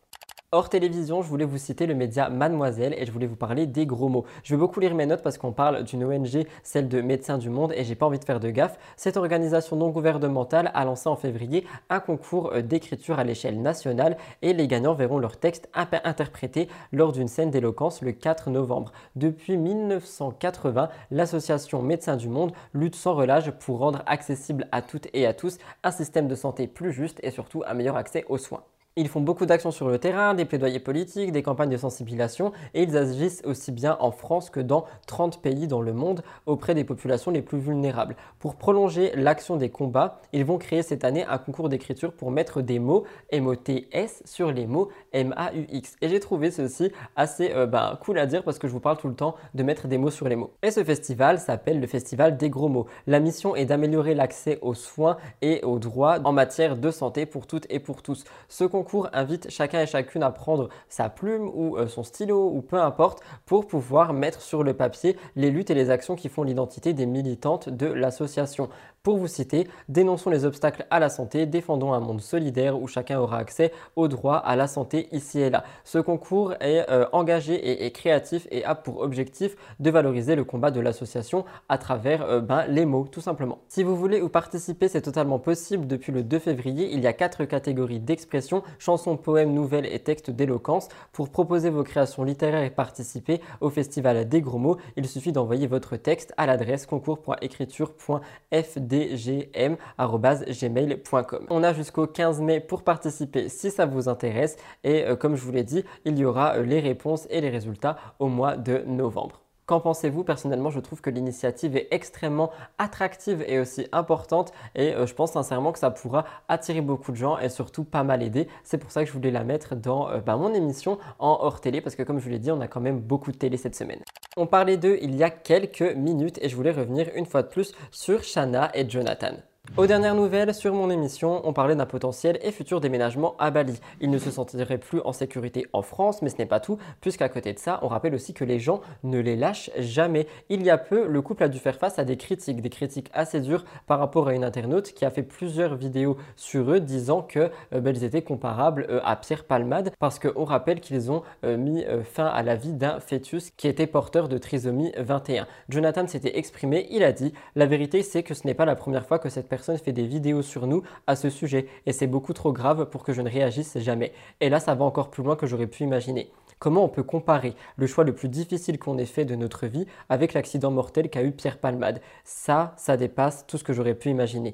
Il dit que c'est horrible de comparer ça et ça alors que eux ont dû prendre une décision horrible et que de l'autre côté, c'était un accident que eux ont décidé d'arrêter le cœur du fœtus pour être une famille heureuse et que c'était déjà très difficile et que dans euh, l'actualité Pierre Palmade, c'est totalement le contraire et que bah, via l'accident, on a euh, perdu un bébé. Mais il y a peu, c'est une autre histoire qui a fait un petit peu stresser ce couple. Leur fils, depuis quelques mois, semble avoir du mal à avaler et s'étouffe en ingurgitant son lait. Rappelez-vous, vous parlais même du fait que John avait du mal à trouver le sommeil parce qu'il avait peur que euh, ben, il laisse son enfant dormir et qu'il ne se réveille pas. C'était vraiment quelque chose qui était en train de faire une grosse angoisse chez lui et euh, en gros, il a eu euh, vraiment beaucoup de reflux au niveau de l'œsophage et ça fait qu'il a beaucoup de mal à avaler, à ingurgiter et aussi on ne peut pas trop le laisser allonger. Je vais vous laisser regarder un petit magnéto, mais avant je voulais parler aussi de mon expérience parce que j'ai déjà vécu ça, euh, pas en étant bébé, mais là il y a quoi, peut-être 5 ans, je buvais, je buvais, oui je buvais, ça se dit je buvais. J'arrive plus à parler français, mais oui j'avais vraiment une très grande consommation de café et ça m'a donné beaucoup de reflux en fait, jusqu'au point où je me suis brûlé l'osophage et j'arrivais plus à euh, manger normalement, à boire normalement, etc. parce que tout me faisait mal, même de l'eau me faisait mal quand ça passait et par conséquent je devais justement ne pas rester allongé, je devais faire en sorte de toujours rester droit et de surtout diminuer ma consommation de café, de coca, etc. Et euh, bah, j'ai pas envie que euh, ce genre de choses puisse arriver à long terme parce que ça peut vraiment devenir chronique. Je l'ai vu sur euh, un enfant. Donc c'est pour ça que si jamais John et Shanna passent par là, ils ont pour le moment les bons gestes et surtout ils font bien d'aller en parler à des spécialistes. Je vous laisse avec un petit magnéto. Suite à ce de câble qu'il avait dans le nez, donc la pH métrie. Ils ont compris qu'il avait beaucoup de, de pics, de remontées de reflux. Et c'est ce qui est la cause certainement euh, du fait que des fois euh, ça obstrue euh, l'œsophage. Et du coup, plusieurs choses. Déjà, il faut plus jamais qu'on le mette allongé à plat. Toujours qu'il soit surélevé. Ensuite, on va épaissir son lait. Donc on va passer au Novalac riz AR, donc anti-régurgitation. Et on va devoir le traiter. Donc il va avoir un traitement pendant plusieurs mois on ne sait pas combien de temps, le temps nécessaire pour qu'il n'y ait plus euh, ce problème. Apparemment, le médecin nous dit que ça, risque d'être jusqu'à au moins quand il arrive à se mettre assis tout seul. en gros, tous les soirs, on va devoir lui, euh, lui donner ça pour éviter que notre fils s'étouffe. Voilà. C'est ça mon amour, j'ai rien oublié. tu l'as fait voilà. avant de partir ben, Il l'a fait. Et là, il a arrêté de respirer. Ses yeux sont devenus tout rouges. Et on a maîtrisé, hein, ça va. Mais au moins, il est branché, donc ils vont pouvoir savoir pourquoi ça a fait ça d'un coup. Mais t'as vu, il était en train d'avaler, je crois tousser et avaler. Il a fait les deux en même temps. Ma chérie à la base avait pris le téléphone pour vous dire que ben, ils sont censés enlever la sonde là dans 20 minutes. Et après, ils récupèrent l'appareil qui est branché à la sonde. Et grâce euh, aux données, eh ben, ils pourront savoir euh, pourquoi notre fils arrête de respirer comme là, ils viennent de le faire. Je réagis pour terminer cette actu en disant courage à cette famille parce que franchement, ils traversent vraiment des trucs pas faciles depuis de longs moments et euh, bah, je veux envoyer tout mon courage à John et à Shana et aussi au petit Luca. Petit update, le procès Ilan et Alix en diffamation. C'était un de mes gros dossiers de ma semaine dernière euh, par rapport à mon émission Mix the Tea. Cette semaine, je voulais faire un petit point avec vous sur les avancées de tout ça. Avant ça, un peu de contexte. Depuis le début de cette affaire, Ilan ne cesse de dire qu'il est innocent. Avant l'annonce du verdict, il avait d'ailleurs balancé durant un live TikTok ceci sur la tête de ma mère, tout ce que Alix a dit c'est faux, je ne l'ai jamais fait. Maintenant, c'est que la meuf m'a envoyé, je suis désolé, j'ai tout fait constater, j'ai vu le conversation, c'est vrai. Parce que on rappelle qu'il avait euh, été piégé par euh, quelqu'un qui lui avait envoyé une fausse conversation entre bah, un abonné et Alix et par conséquent il avait mis tout ça sur YouTube et bah, ça lui a desservi lors de son procès. Il disait, écoutez bien ce que je vais dire, Alix, je vais le faire à la tête de ma mère, je vais me faire du mal comme ça jusqu'à la fin de ma vie, regarde bien ce que je vais faire. Là c'est plus la justice, vous allez arrêter de m'accuser, je ne suis pas un menteur, je vais t'attraper, je vais venir à Paris, regarde bien ce qu'il va se passer. À cause d'un montage vidéo avec de fausses conversations. Il aurait voulu jouer à ça pour se défendre médiatiquement, mais ça lui est retombé dessus. Mais après ça, c'est le verdict qui est tombé, le vrai verdict. Et en gros, euh, on a appris que Ilan avait perdu son procès en diffamation face à Alix. Alix n'a pas été condamnée, elle a plaidé devant le tribunal qu'elle ne parlait pas de lui. Lui doit payer un tiers de ses frais euh, d'avocat, donc 5000 euros, et que sa vie est détruite et que c'est lui qui doit payer. Je vous laisse un petit magnéto pour que vous vous rappelez. Alix n'a pas été condamnée. Euh, elle a plaidé devant le tribunal qu'elle ne parlait pas de moi. Et effectivement, elle n'a jamais cité mon nom.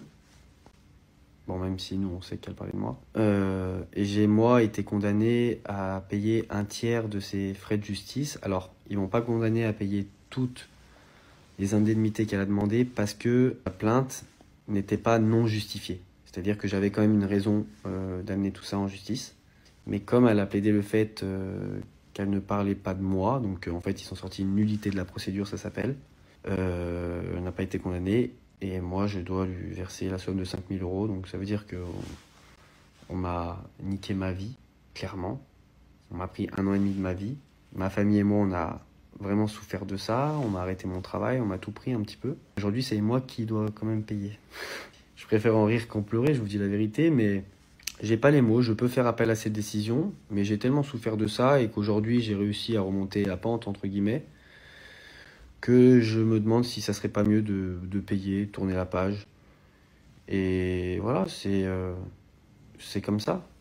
Alix avait aussi réagi, elle avait dit victoire en justice. Mon avocat, monsieur Harry Alimi, et moi-même vous communiquerons très prochainement le compte-rendu officiel du procès ainsi qu'une éclaircie sur les détails de celui-ci pour éviter que vous ne soyez une nouvelle fois mené en bateau par les propos de la partie adverse, elle qui ne fait que vous donner son interprétation personnelle et non pas l'expression de la justice qui a été rendue. Merci à tous. Je fais aussi un rappel par rapport au fait que apparemment Ilan voudrait vendre une vidéo, une avec quelqu'un, beaucoup de gens disent qu'ils parleraient d'Alix afin de pouvoir payer ces 5000 euros. Je rappelle qu'on ne fait absolument pas ça et que c'est horrible et que Ilan a absolument rien compris parce qu'il dit en gros dans le live que je vais euh, vous laisser euh, écouter que euh, tout simplement, vu qu'il ne dira pas le nom et qu'on verra pas la fille, il ne pourra pas être puni. Laisse-moi te dire que si tu pourras être puni, et je ne conseille absolument pas de faire ce genre de choses, encore moins en y vendant. J'ai compris qu'aujourd'hui en France, si tu ne donnes pas de nom et que tu racontes même la plus grosse des dingueries, tu peux pas être condamné. C'est c'est le moment où je monte plus ma tête. Mais tu vois, en gros, tu peux dire, euh,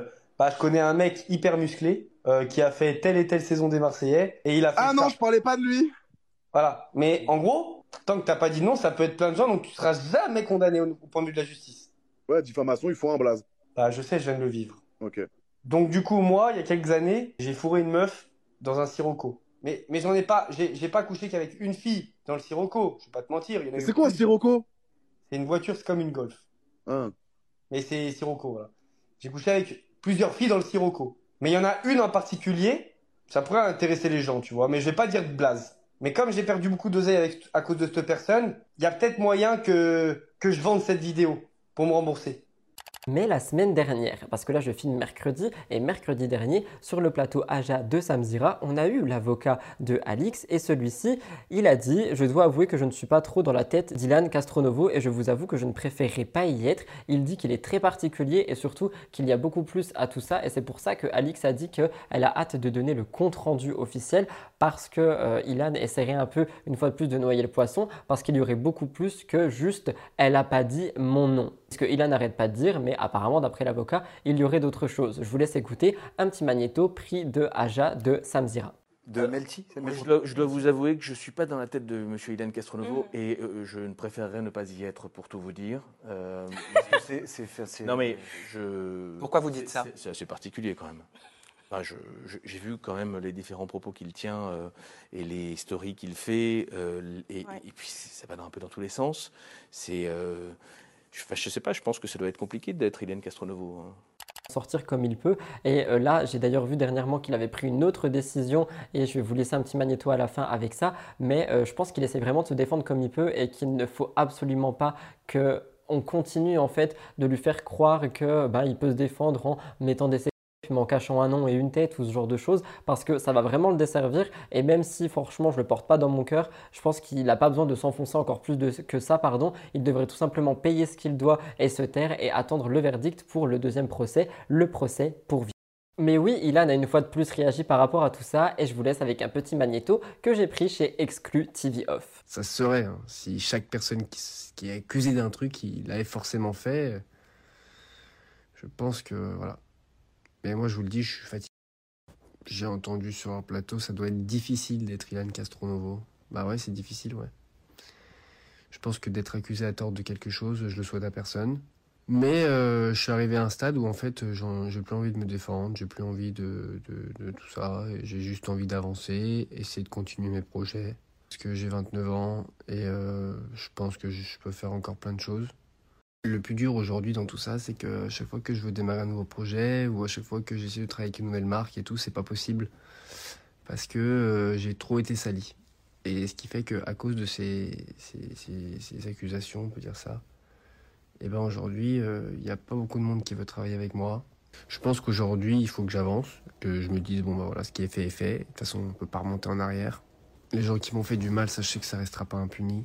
Avant de terminer mon actu, je parle de Samzira dans celle-ci et je vois encore trop de nombreux commentaires me disant que je suis hypocrite avec Samzira parce que je dis que je ne regarde pas Aja mais que au final je regarde parce que sinon je ne pourrais pas en parler et qu'en plus je prends toutes les actualités dont il parle. Il faudrait vraiment arrêter avec ça. Je regarde Aja quand j'en ai besoin pour mon travail comme là par exemple j'ai regardé le gros dossier qui concerne Alix et aussi euh, l'avocat parce qu'il était présent et que je vous en ai parlé mais sinon je n'ai absolument plus le temps de regarder Aja et surtout pas forcément l'envie quand je suis en week-end ou le soir en dehors euh, de mon travail, j'aimerais ne pas bouffer Actu 24-24 surtout. Donc je fais une petite mise au point ici et encore une fois je ne déteste absolument pas Samzira, bien au contraire et il le sait, tout le monde sait ce que je pense vraiment de ça, mais je vois beaucoup trop de ce genre de choses dans mes commentaires, donc bah, désolé pour vous, mais ces commentaires sont supprimés parce qu'il manque immédiatement de respect envers ma personne et parfois envers Samzira lui-même et c'est absolument pas ce que je cherche non plus, juste en disant que je ne regarde pas une émission. Pour en revenir à Ilan et Alix, j'attends évidemment votre avis dans les commentaires par rapport à tout ça. Moi je pense sincèrement qu'il y a beaucoup plus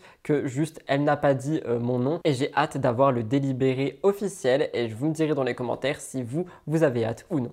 Dernière actualité euh, du cœur de l'actu, Emin et Chelsea et le fameux twerk. Quelqu'un a fait parler dernièrement, c'est Emin Star. On rappelle que déjà avec sa relation avec Maïsan, vous avez pu tout suivre à travers mes émissions et on l'a découvert comme ça dans euh, mon contenu. On en a d'ailleurs très récemment parlé dans Spill the Tea, laissez-moi vous le présenter un peu. Il est assistant et meilleur ami de Jazz, de la GLC Family. Les téléspectateurs ont pu en apprendre beaucoup plus sur lui et le découvrir à l'écran lors de la bataille des couples en 2022. La bataille des clans, pardon, je me trompe tout le temps, la bataille des clans en 2022. On rappelle que pendant ce euh, tournage, il y a eu beaucoup de choses, hein, n'est-ce pas? Mais ce dont on va parler aujourd'hui est en train de créer un véritable bad buzz. Il est très proche de Chelsea l'aîné de Jazz et Laurent, et Emin a mis en scène la fille dans une vidéo TikTok qui a choqué absolument tout le monde. Emin fait un playback sur une chanson de rap, et en arrière-plan, on voit la petite fille, Chelsea, qui est en train de twerker le fessier vers la caméra. Je vous laisse regarder.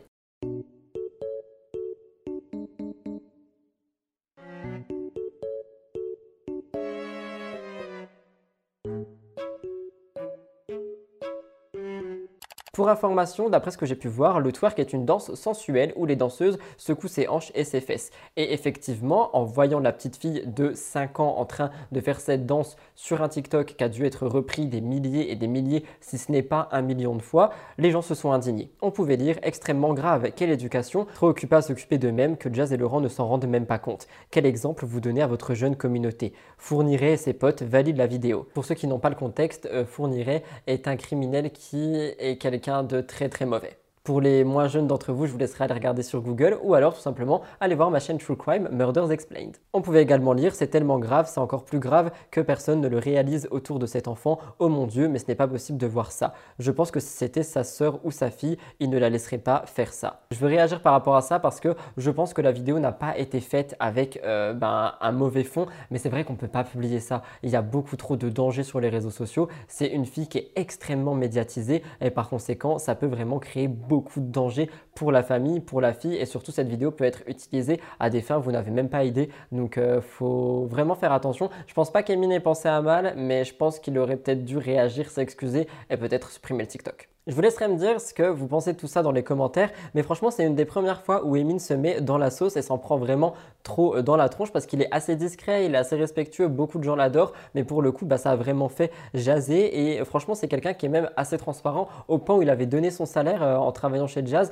il me semble qu'il était à 2000-2500 euros et les gens avaient justement dit waouh mais en fait il est transparent, il est sincère, c'est trop bien, il est honnête, on est face à quelqu'un de cool, ce qui n'est pas forcément ce qu'on qualifie par rapport euh, bah, à la GLC Family quand on parle d'eux et du coup, bah, il était vraiment adoré. Mais avec cette vidéo, les gens ont totalement retourné leur veste. Moi, encore une fois, je pense que l'erreur est humaine, mais pour le coup, l'erreur n'a pas été rattrapée. Je vous laisserai euh, me dire ce que vous en pensez dans les commentaires. Mais si vous voulez mon avis sur ça, oui, on est quand même sur quelque chose d'assez dangereux et d'assez touchy de laisser un enfant euh, comme ça euh, bah, twerker devant des milliers et des milliers, et je répète, voire des millions de personnes, vu l'audience qu'ont Jazz et Laurent. On va tout de suite passer au gros dossier, mais avant ça, n'oubliez pas, si vous êtes encore là, de liker, commenter et vous abonner à la chaîne. C'est les trois choses à faire si vous voulez voir l'émission se développer parce que croyez-moi, les gros dossiers ont été longs et durs à traiter et à écrire et j'ai envie de les partager avec vous. Donc si vous pouvez me remercier en likant cette vidéo qu'on atteigne les 2000 likes, je serai vraiment heureux.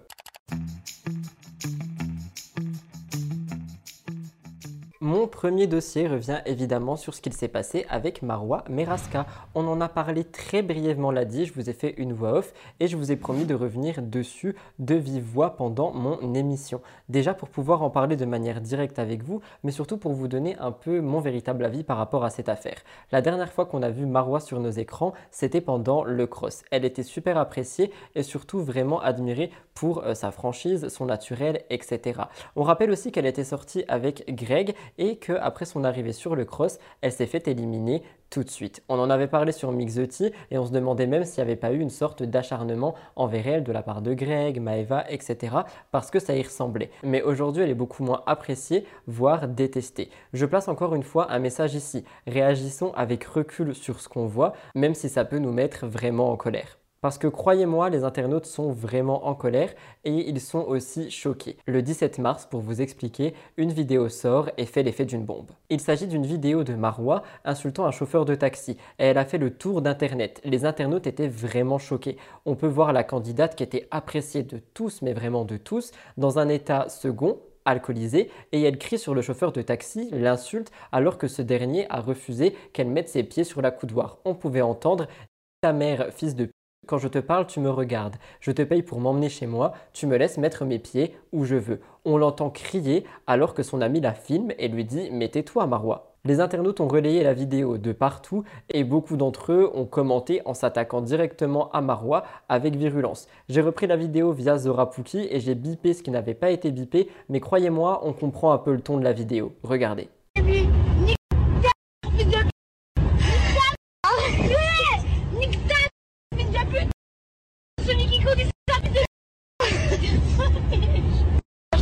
J'ai dit tu me regardes. Hein? Je te paye pour conduire chez moi? Tu me laisses poser mes pieds ici. Ok? Arrête Effectivement, c'est une vidéo qui est très très très choquante, qui montre bel et bien qu'elle est dans un état second. Je passe un message de prévention par rapport à l'alcool. Si jamais euh, ben, euh, vous n'êtes pas au courant, l'alcool peut vous mettre dans ce genre d'état. Et regardez dans l'état dans lequel est Marois, ça peut être vraiment dangereux. Regardez vraiment dans quel état ça peut mettre. Très vite, les internautes ont aussi réagi.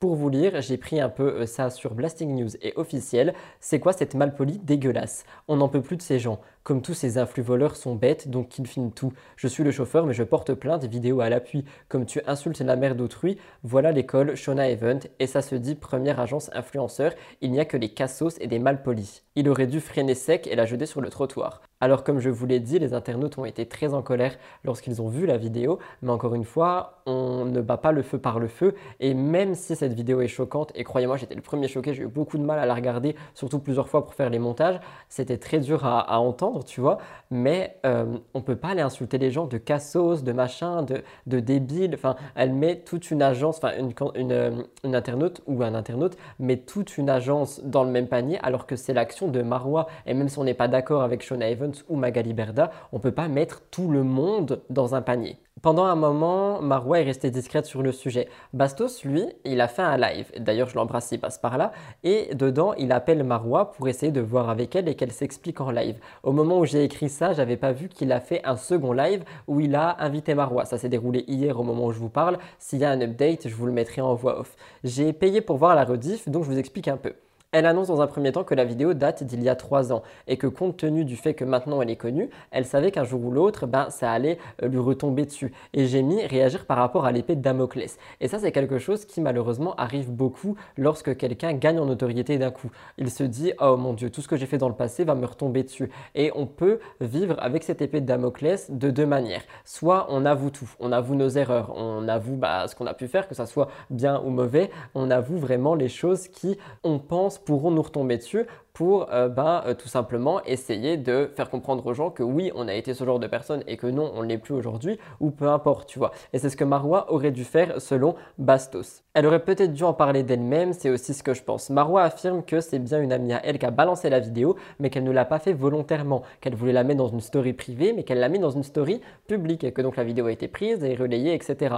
Je trouve ça assez bizarre si vous voulez mon avis, mais c'est ce que Marois croit et je ne peux pas mettre sa parole en doute. Elle dit, ce n'est pas quelqu'un qui voulu aller en mon encontre. Donc il n'y aurait eu aucune intention de nuire, de nuire pardon, de ce côté-là. J'ai un accent belge en ce moment, je ne sais pas ce que j'ai. Mais moi je trouve ça quand même assez étrange, si vous voulez mon avis. Mais elle a quand même décidé de s'excuser au téléphone avec Bastos. Elle dit, ce n'est pas une vidéo qui reflète qui je suis. Elle avoue aussi se sentir honteuse et qu'elle regrette son comportement.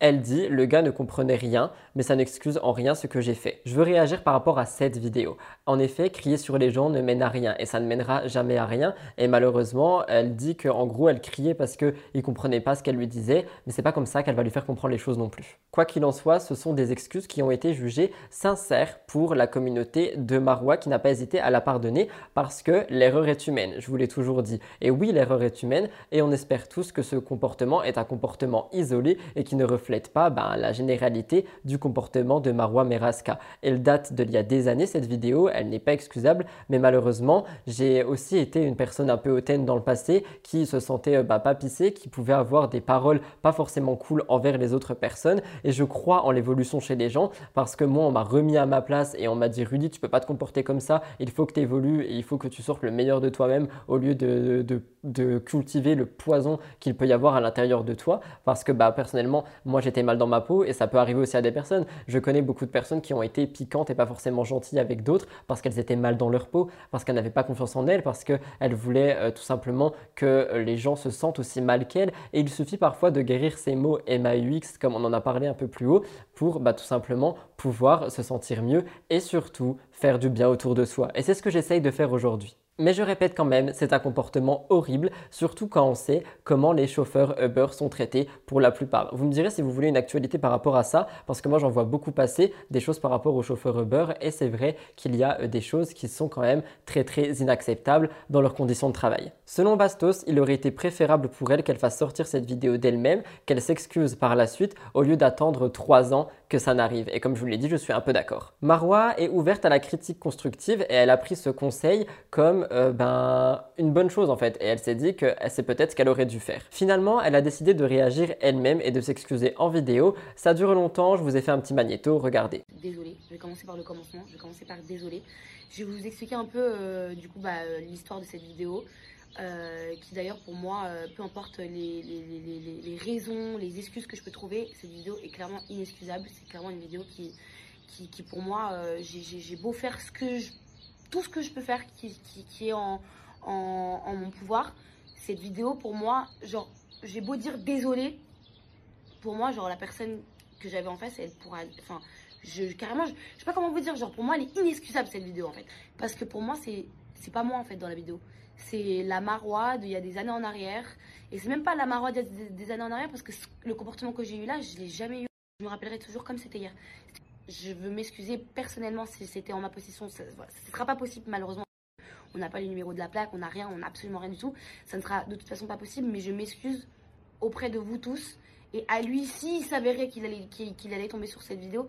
Et vraiment, genre, sachez que hum, si ça peut prévenir, genre, regardez juste comment ce genre de de vidéos, je dis pas que c'est rien, mais comment ça peut finir Je reçois des menaces de mort depuis hier, des, messages qui sont pour moi choquantes, des messages qui pour moi, genre tu peux pas, tu peux pas envoyer à une fille que tu connais pas, c'est choquant, mais c'est pas grave, enfin c'est pas grave, j'en paye les pots cassés et c'est totalement, c'est entièrement de ma faute.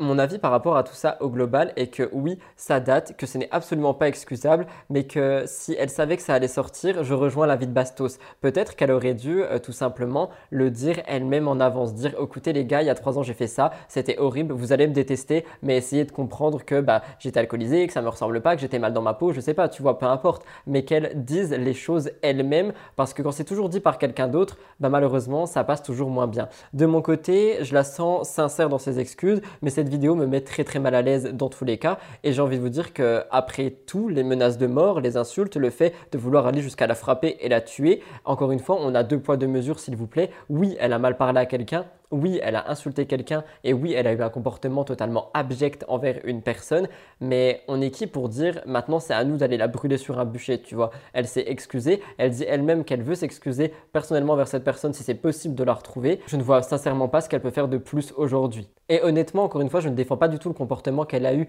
il y a trois ans, mais je défends le fait que les personnes peuvent grandir des expériences, évoluer et faire du bien autour d'eux après coup. C'était mon avis par rapport à cette actualité et par rapport à ce scandale. Je sais que vous le vouliez, je sais aussi que vous voulez maintenant mon avis par rapport aux choses, mon avis de chroniqueur. J'aime bien dire ça et c'est la vérité. C'est vraiment ce que vous attendez de moi à travers euh, mes émissions. Donc je le fais. Je pense que mon avis sera pas le même que tout le monde et la majorité, mais moi je suis vraiment pour la rédemption, honnêtement. Et quand j'ai entendu ces excuses, je les trouvais très sincères. Donc oui, je suis peut-être naïf, comme on me le dit souvent, mais c'est ma manière de croire les choses, c'est ma manière de voir le monde et je préfère tellement voir plus les choses d'une manière positive aujourd'hui que j'ai pu les voir négatives dans le passé. Je vous laisserai me dire ce que vous vous en pensez dans les commentaires et tout de suite nous passons au second gros dossier qui concerne encore une fois Cynthia.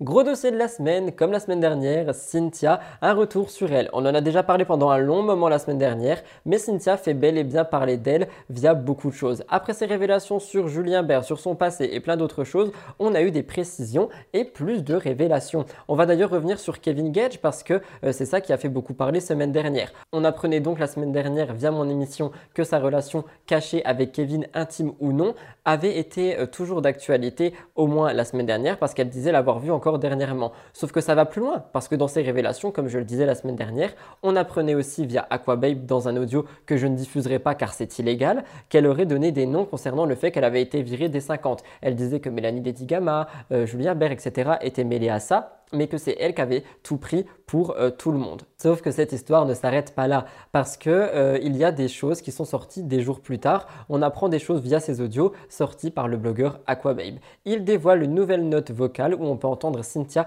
critiquer Kevin, notamment sur son hygiène. Selon ce que Cynthia a dit et ce qui a été repris par Blasting News, il enlèverait ses crottes de nez et les mettrait sur les matelas, les serviettes et les miroirs. Elle ajoute qu'elle l'a déjà vu cracher par terre et elle ne manque pas de partager son dégoût à ce sujet. Elle dit c'est dégueulasse. Pour réagir par rapport à ça, euh, ben, euh, en fait, je, ne sais pas trop quoi dire par rapport aux crottes de nez et tout ce genre de choses.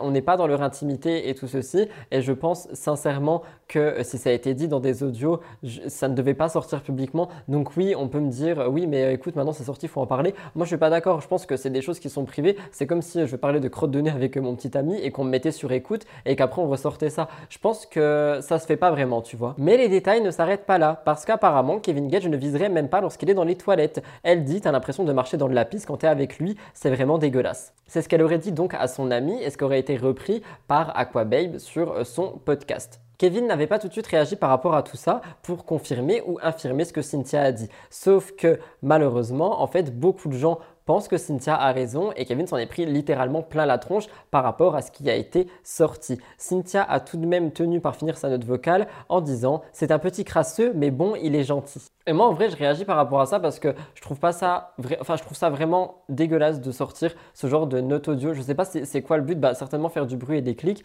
mais euh, on va encore me dire que je fais euh, semblant d'être trop gentil ou j'en sais rien, mais euh, vous pensez vraiment que les gens méritent de, enfin, de voir ce genre de note audio sortie Cynthia pense qu'elle veut de Kevin, même si c'est dégueulasse et tout ça. Enfin, on va me demander de réagir par rapport à ça, mais vous voulez que je dise quoi par rapport au fait que Kevin étalerait ses crottes de nez ou que Kevin viserait pas lorsqu'il urine? En vrai, c'est son hygiène et son problème. Donc après, j'espère juste qu'il ne mêle pas Ruby à tout ça, c'est-à-dire qu'il est un peu propre pour montrer une bonne éducation envers sa fille. Mais le reste, en vrai, ça dépend juste de son hygiène à lui. Et euh, enfin, j'ai rien de plus à dire par rapport à ça, tu vois. Mais il y a beaucoup de gens qui disent que peut-être que c'est pour ça que Carla aurait voulu le quitter. À côté de ça, on revient aussi sur justement la tromperie et la séparation qu'il y a eu, Carla, Kevin, Belle, etc. Dans des audios, on entend que Cynthia ne voulait pas du tout que la relation qu'elle a eue avec lui se sache car il a une femme et des enfants. Comme je vous l'ai dit, je ne divulguerai pas ces audios, mais je peux vous les retranscrire. On est adulte, certaines choses ne sont pas bonnes à dire. Kevin aurait dit, il reste quelques papiers, c'est une histoire de même pas deux semaines et c'est bon, mais ce n'est pas tout parce que dans ces audios, ils vont plus loin et on en apprend aussi sur l'histoire de sorcellerie. Pour rappel, euh, la sorcellerie, c'est l'histoire où Carla aurait utilisé de la magie noire pour nuire à Kevin, pour nuire euh, à Maeva Genam et pour nuire à plein d'autres personnes. Et d'ailleurs, elle a été boycottée des programmes suite à ça. Au téléphone, avec son ami, donc, on entend Cynthia dire, je cite ce qui est audible dans les audios, il m'a dit des dingueries quand il a défendu sa femme corps et âme et que tout le monde était contre lui, que le truc de la sorcellerie c'était vrai et qu'il est allé à droite à gauche pour payer des gens pour que ça ne sorte pas. Il voulait pas la quitter pour Ruby. Il a fait beaucoup de choses pour elle alors qu'elle a craché dans la soupe. On en a déjà parlé, mais c'est vrai qu'on avait déjà vu euh, ben, Kevin euh, qui avait été apparemment, hein, qui aurait été du coup payer des gens ici et là pour faire taire cette histoire. On avait vu beaucoup de stories dans euh, bah, ce style-là qui bah, donc seraient confirmées par Cynthia d'après ses audios. Donc c'est assez chaud en vrai de reparler de ça et de confirmer ses dires. Mais elle confirme aussi le idylle. Elle dit Je l'ai connu sur Paris, je l'ai vu 24 heures après. Après, on s'est revu au château de la Gaude. La première fois à l'hôtel avec Maïsan, Chan, etc. Et ensuite, on est parti en boîte de nuit. On a menti à Maïsan, on lui a fait croire, comme on a fait croire à tout le monde, que j'étais en bisbise avec le pote de Kevin. Mais elle savait très bien qu'on était ensemble. Et rappelez-vous, j'en avais parlé du snap au restaurant où apparemment, euh, ben, euh, ils étaient tous ensemble et que donc, euh, bah, Cynthia et Kevin n'auraient jamais été en couple et tout ça. Et ben, Cynthia aurait une autre version par rapport à ça d'après ses audios. La présentation et ma nouvelle femme, du coup, ce soir. Voilà, elles sont venues ce soir pour faire la présentation. Voilà. Je savais même pas qu'elles étaient là. Et nous Donc, non grosse plus. présentation ce soir, du coup. Ce soir, je présente. L'heureuse élue, Cynthia. Salut Enchanté. Comme quoi, tu vois comment on se Voilà, on est tous là, là. Allez, du coup, il y a Shan qui est assise à côté de moi. Oh là là. Est-ce que je vais faire Shan Non. Arrêtez, arrêtez. Faut pas déconner, faut pas déconner. Faut pas déconner. On mange entre amis, j'ai une petite méduse, c'est le top. Ah, magnifique. Le problème, c'est que Shan s'est assis à côté de moi. J'ai peur des représailles. On a un vrai problème. C'est que du coup, elle sait pas. Je, je, je m'approche même pas en fait. On n'a pas fait exprès, c'est le plan de table. Ce n'est pas tout parce que les audios reviennent aussi sur le trio Belle, Kevin et Carla. Et selon ce qu'on peut entendre dedans, Carla aurait bel et bien été au courant. On pouvait entendre il n'y a pas eu d'histoire de plus que la fellation. Tout est fou dans la vidéo de Belle sur YouTube. Kevin aurait pu l'exterminer sur les réseaux, mais il ne l'a pas fait. C'est comme l'histoire avec Belle, de ce que je sais, Carla était au courant sur le tournage. C'est quand c'est sorti sur les réseaux qu'elle a pété un câble, elle l'a quitté du jour au lendemain. Kevin pense que cette rupture est la meilleure décision. J'ai l'impression qu'ils ne se sont jamais aimés. Et en fait, je place ça là, mais est-ce qu'on parlerait pas une fois de plus de couple business? Est-ce qu'ils ne seraient pas restés ensemble pour le business, etc. Est-ce que lorsque ça a pété publiquement, ils en auraient profité pour se séparer aussi publiquement parce qu'ils ne s'aimaient plus ou parce que, je sais pas, je ne fais que poser des hypothèses, mais c'est vrai que c'est beaucoup ressorti le fait que par conséquent, du coup, Carla et Kevin auraient vraiment été une sorte de couple business qui serait resté ensemble pour les diffusions et pour la euh, télé. Et c'est quelque chose que j'avais envie de demander à ma communauté. Est-ce que vous pensez que c'est possible et qu'ils auraient donc utilisé le prétexte de la sortie publique de l'histoire Belle et Kevin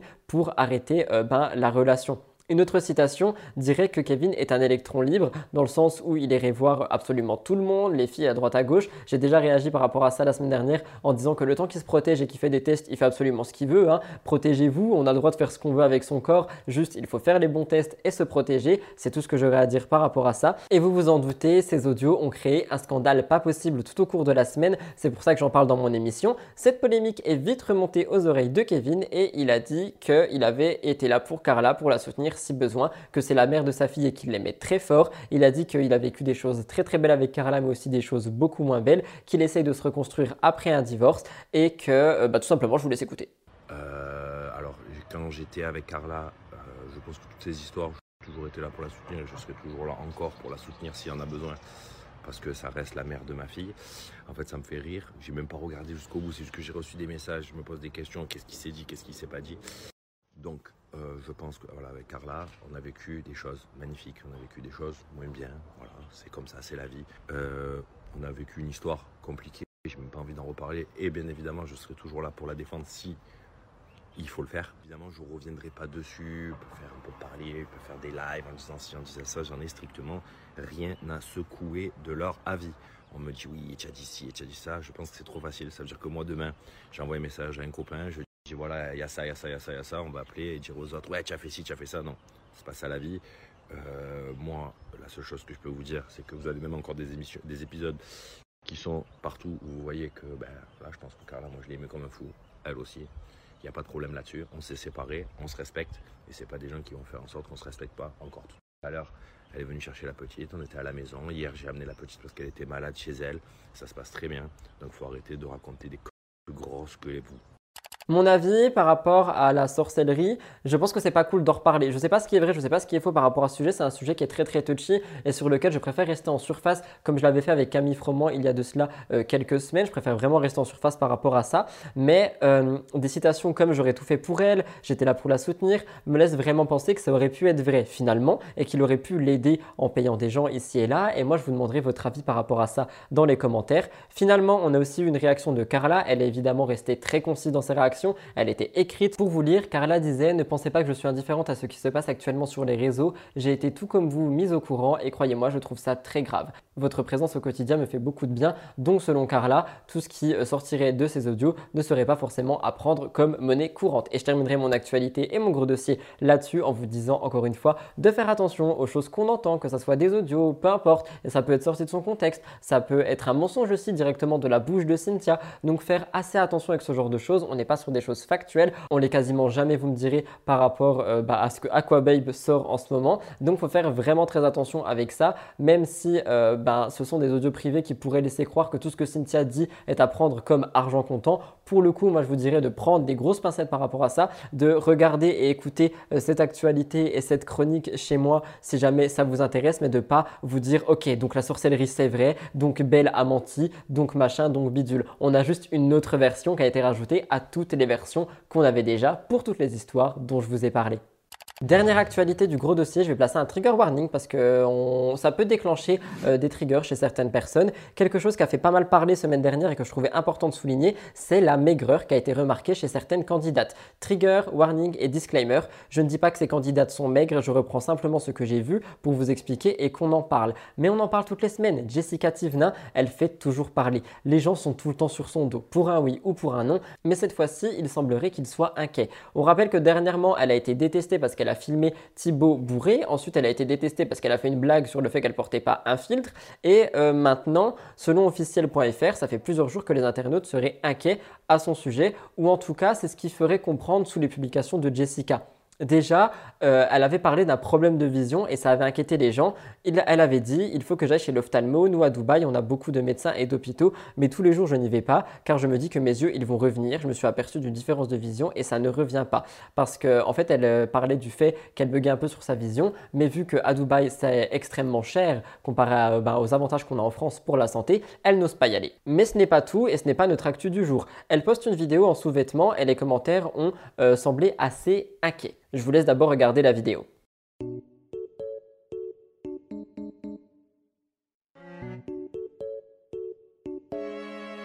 On pouvait lire, j'ai l'impression qu'elle est de plus en plus faible physiquement, c'est inquiétant. Est-ce qu'elle va bien? Je lui trouve mauvaise mine. On dirait qu'elle ne va pas bien. Elle est beaucoup trop mince. Là, je m'inquiète franchement, elle a l'air épuisée. Comment elle tient encore debout? Elle est vraiment très fine, mais bon, tant que sa santé n'est pas en danger, c'est bon. Elle n'a pas l'air en forme, Jessica, est-ce que ça va? Je trouve que c'est ultra beau, en fait, une communauté qui s'inquiète dans le sens où euh, bah, ça donne de l'espoir, parce que moi, je l'ai vu, vu beaucoup se faire insulter, et pour le coup, là, on est vraiment sur des gens qui sont inquiets. Donc, je trouve que c'est assez beau à voir, en fait, cet élan euh, bah, d'humanité avec sa communauté, mais pour réagir, euh, bah, c'est vrai qu'on peut se rendre compte qu'il y a certaines candidates qui sont quand même assez maigres. Mais après, si elles sont bien dans leur corps et qu'elles sont en bonne santé, on n'a rien à dire. Ce n'est pas tout. Une autre candidate a fait parler de la même manière. Océane Limer a été touchée par ses commentaires un peu plus virulents. Je vous montre quelques photos pendant que je vous lis ce qui a été dit sur elle. Bientôt, il n'y aura plus rien à toucher. Punaise, elle frôle l'anorexie. L'anorexie est un trouble alimentaire, je le place ici. Il faut qu'elle arrête de maigrir, on ne voit que ses os. Je n'appelle pas ça une femme. Ça ne me regarde pas, mais t'es trop maigre. Alors si ça regarde pas la personne, pourquoi est-ce qu'elle ose dire tu es trop maigre Je pense à toi et je trouve personnellement que tu as bien maigri. Qu'est pas ça Même si le sport à tes yeux c'est vital, faudrait peut-être envisager de mettre le pied sur le frein Bellissima. Et pour ce coup, je m'arrête là parce que ce commentaire est beaucoup plus euh, gentil que les autres et beaucoup plus respectueux. Et c'est vrai que euh, sur la photo que je vous ai montrée, j'ai l'impression qu'Océane est aussi très très maigre. Mais encore une fois, si elle est bien dans son corps, bien dans sa peau et qu'elle est en bonne santé, on n'a rien à en dire si euh, son corps lui plaît comme ça. Après, il faut aussi savoir qu'il y a les retouches photos qui peuvent accentuer les poses et tout, mais si c'est pas le cas et qu'elle est bien dans son corps, on n'a rien à en dire, littéralement. L'important qui doit primer, c'est la santé. Si sa santé est bonne, on n'a rien à dire de ça. Mais je peux comprendre l'inquiétude, et moi c'est ça que je veux souligner par rapport à cette chronique, c'est cet élan d'humanité qu'on peut retrouver dans l'inquiétude des personnes envers les communautés des influenceurs concernés. Jessica a fini par réagir. Elle a dit Moi je m'aime. Alors les commentaires sur le physique à longueur de journée avec un emoji fuck. Je pense qu'elle a beaucoup de critiques au quotidien et que c'est pour ça qu'elle a réagi aussi euh, ben, directement et de manière aussi virulente et j'ai envie de dire aussi euh, cache-pistache. Mais euh, c'est dommage parce que pour le coup les gens s'inquiétaient pour elle. Mais vu qu'elle est critiquée à longueur de journée, je peux aussi comprendre qu'elle réagisse de cette manière.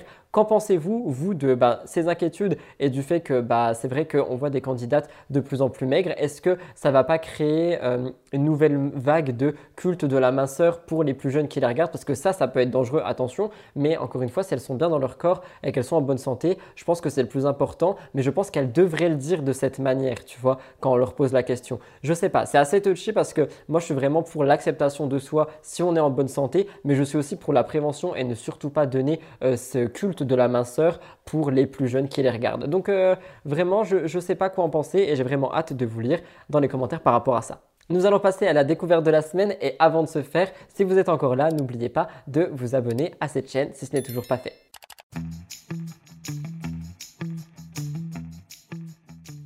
Ma découverte de la semaine, comme vous le voyez, elle m'enchante. Il s'agit du crossover Gaël Garcia Diaz et Océane Hamsler. C'est un crossover que j'ai qualifié crossover de l'extrême. On l'a vu dimanche dernier sur YouTube. J'avais tellement envie d'en parler dans mon émission. Alors, à l'intérieur de cette vidéo que je vous conseille d'aller voir, on voit pas mal de choses. Déjà, on voit deux youtubeuses que personnellement j'adore ensemble et du coup, ça a créé une harmonie absolument folle. Un petit partenariat pour typologie comme beaucoup d'influenceuses qui se respectent les fonds en ce moment. Mais surtout, on a des révélations par rapport aux agences qui prendraient des commissions quand même énormes. Du coup, on apprend que Océane et Gaëlle, elles, sont hors agence. On a des révélations par rapport au monde de YouTube, à YouTube, à l'argent aussi, aux tabous qu'elles peuvent en avoir ou ne pas en avoir, mais surtout, et moi c'est ça sur quoi je voulais appuyer, c'est Océane et l'image de télé-réalité. Parce que pour ceux qui ne le savent pas, Océane a fait Beauty Match et ensuite elle a fait Les Anges de la télé-réalité et c'est une image qui lui est restée collée à la peau pendant quelques temps. Et en fait, avec cette image, eh ben, elle s'est vue euh, refuser des collaborations, refuser des opportunités, etc. Alors qu'aujourd'hui, c'est une des youtubeuses qui cartonne le plus sur la plateforme en France.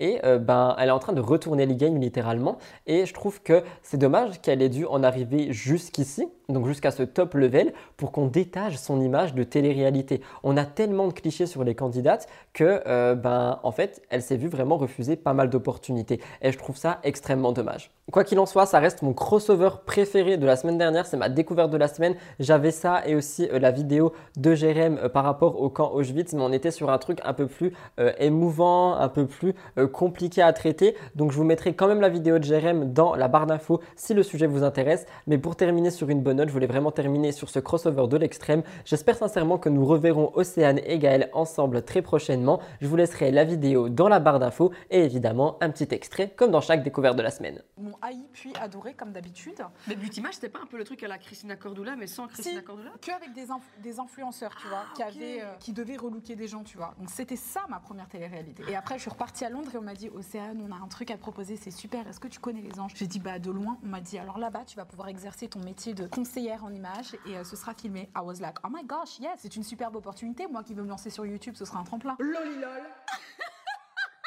Pas du tout. Ça fait partie du passé. Euh, on a évolué. Euh, Mais meuf, regarde où t'es aujourd'hui. Meuf, tu sais quoi J'en ai rien.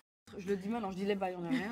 T'es en train de nier le game. Merci. Et il y a des gens qui aiment pas les meufs qui arrivent et qui le game. Parce que ça, c'est une autre particularité qu'on a toutes les deux. Et je trouve qu'il y a une similitude assez importante. Vrai, vrai. Dans la façon dont on a débuté sur YouTube, we were uninvited. On n'était pas la bienvenue. Par contre, t'es en train de the game. Bah, c'est adorable de le dire. Regarde et ta chaîne, regarde, t'as explosé en termes d'abonnés, t'es vu. Je sais et j'en suis très fière. Et moi, c'est tout ce qui importe, les commérages et j'en passe, je m'en bats les je travaille. Tout mon focus est basé sur mon contenu. Non, catégoriquement, absolument non. Je suis tout à fait d'accord avec toi. Genre, ouais. les agences. Mais oui, Moi, j'ai une très mauvaise expérience avec une agence. C'est vrai. Euh, bah, là où j'étais avant. Ah. En termes d'arnaque, en termes de commission, ce qui se prennent sur le, dos de leurs créateurs de contenu, mais c'est un truc de malade. Euh, je le dirais pas pour la simple et bonne raison que on le demande pas aux autres. Alors, je vois pas pourquoi je répondrais à cette question. Mais au même titre que tu poseras pas cette question à un, expert comptable, dis-moi, c'est quoi ton salaire en toute transparence? Il aura des difficultés à te répondre parce que ça engage beaucoup de moi, je suis pas du genre à, à exposer combien j'ai.